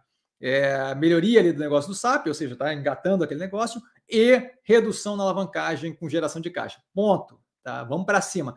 Ele continua entregando aquilo, aí a gente começa a ver um horizonte. Aí já, já, já deixa de interessar se no terceiro trimestre vai ter uma recuperação, certo? Uma vez que a gente vê o direcionamento, se vai ter no terceiro, no quarto, tanto faz porque o direcionamento está pintado. Se o direcionamento está desenhado, acabou, certo? Mas eu cuidaria com controla a expectativa, tá? Sem muita expectativa. A gente espera o próximo trimestre Final do ano deveria estar com 0 a 0 no EBITDA o anualizado. Ponto. É é esses pequenos, essas pequenas vitórias é o que a gente quer, sem muita expectativa. E aí a gente vai justamente guiando a cada análise o quanto está aberto ou não para aumento de posição. Porque eu também gostaria de aumentar a posição. A operação está bem direcionada. Eu só quero, eu tenho um pedaço ali dentro já, e é considerável, eu quero aquela operação mirando numa direção que eu sinta mais segurança, certo? Insistir numa coisa que, que não tem clareza não vale a pena. Volto a reforçar, zero de problema com a abertura de posição que você fez. É a abertura de posição, de fato, está muito descontada. O que, eu, o que eu não quero é começar, continuar encavalando o caixa ali nesse momento que a gente não tem clareza. Não tem como dizer se vai ser já no terceiro trimestre, mas eu controlaria a expectativa, focaria mais em ver a trajetória. Se a trajetória estiver contínua, dane-se o terceiro trimestre. Tá? Não é esse o ponto. Jorge, AgroGalaxy e Três Tentos não seriam complementares à Boa Safra? Me complementares em que sentido? Para montar um quebra-cabeça, sim. Para botar no portfólio, acho que não. Tá, a AgroGalaxy foi comentada, está numa situação bem apertadinha. Três tentos, eu não tenho nenhum interesse. É, eu, eu, não, eu, não, eu não penso. Eu não tenho a necessidade de complementar a Boa Safra, certo? A Boa Safra está rodando bem. É, baixa alavancagem, produzindo bem, crescendo agressivamente quando é ótimo, olha o último, os 12 meses. A AgroGalaxy não está numa situação das melhores, tá? Como comentado na análise. A 300 faz tempo que eu não olho, mas novamente, é varejo de agro, certo? A Boa Safra não é varejo de agro. A Boa Safra ela cria semente, é, trabalha, faz todo o trabalhinho lá de, sei lá como é que é o nome daquilo hoje em dia, e está entrando agora em milho. É, é, uma coisa diferente, certo? Não, é, é, um, uma delas é varejo, duas delas é varejo. A outra ali é de fato uma produção vinculada ao agro, é, que envolve tecnologia. A gente tem ali o ganho contínuo de uso de, de, sementes mais caras, com biotecnologia mais avançada e por aí vai, não é a mesma coisa, tá? É, talvez complementar, talvez, mas eu não vou entrar numa operação que está com alavancagem crescendo é, e com dificuldade de gerar caixa há dois anos, porque ela é complementar, certo? Não, não, não, não tenho nenhum interesse ali. Érico, mais uma ótima live, mestre Cassiano, sempre as ordens, queridão. Gratidão sempre por doar seu tempo pra, para conosco, todo erudito. Uma ótima noite, semana para todos. A família Investir com si super educado. Beijo enorme para você. Jorge, ser parça do Maduro já é muito forçar demais a barra, mas não deve derrubar a bolsa. É verdade. Não, não, não deve derrubar a bolsa. Podia abrir um precinho ali que eu ia gostar.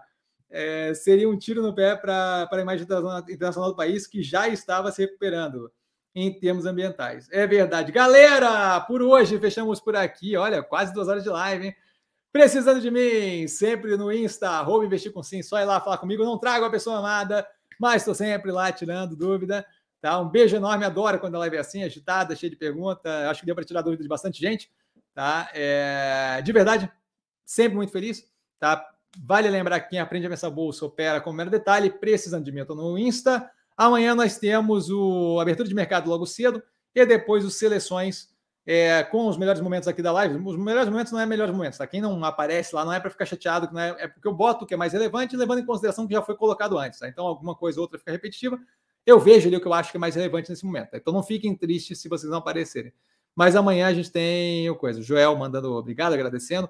Eu que agradeço. Beijo enorme para vocês. Até amanhã, galera. Precisando de mim, de verdade. Tá sempre ali. Valeu!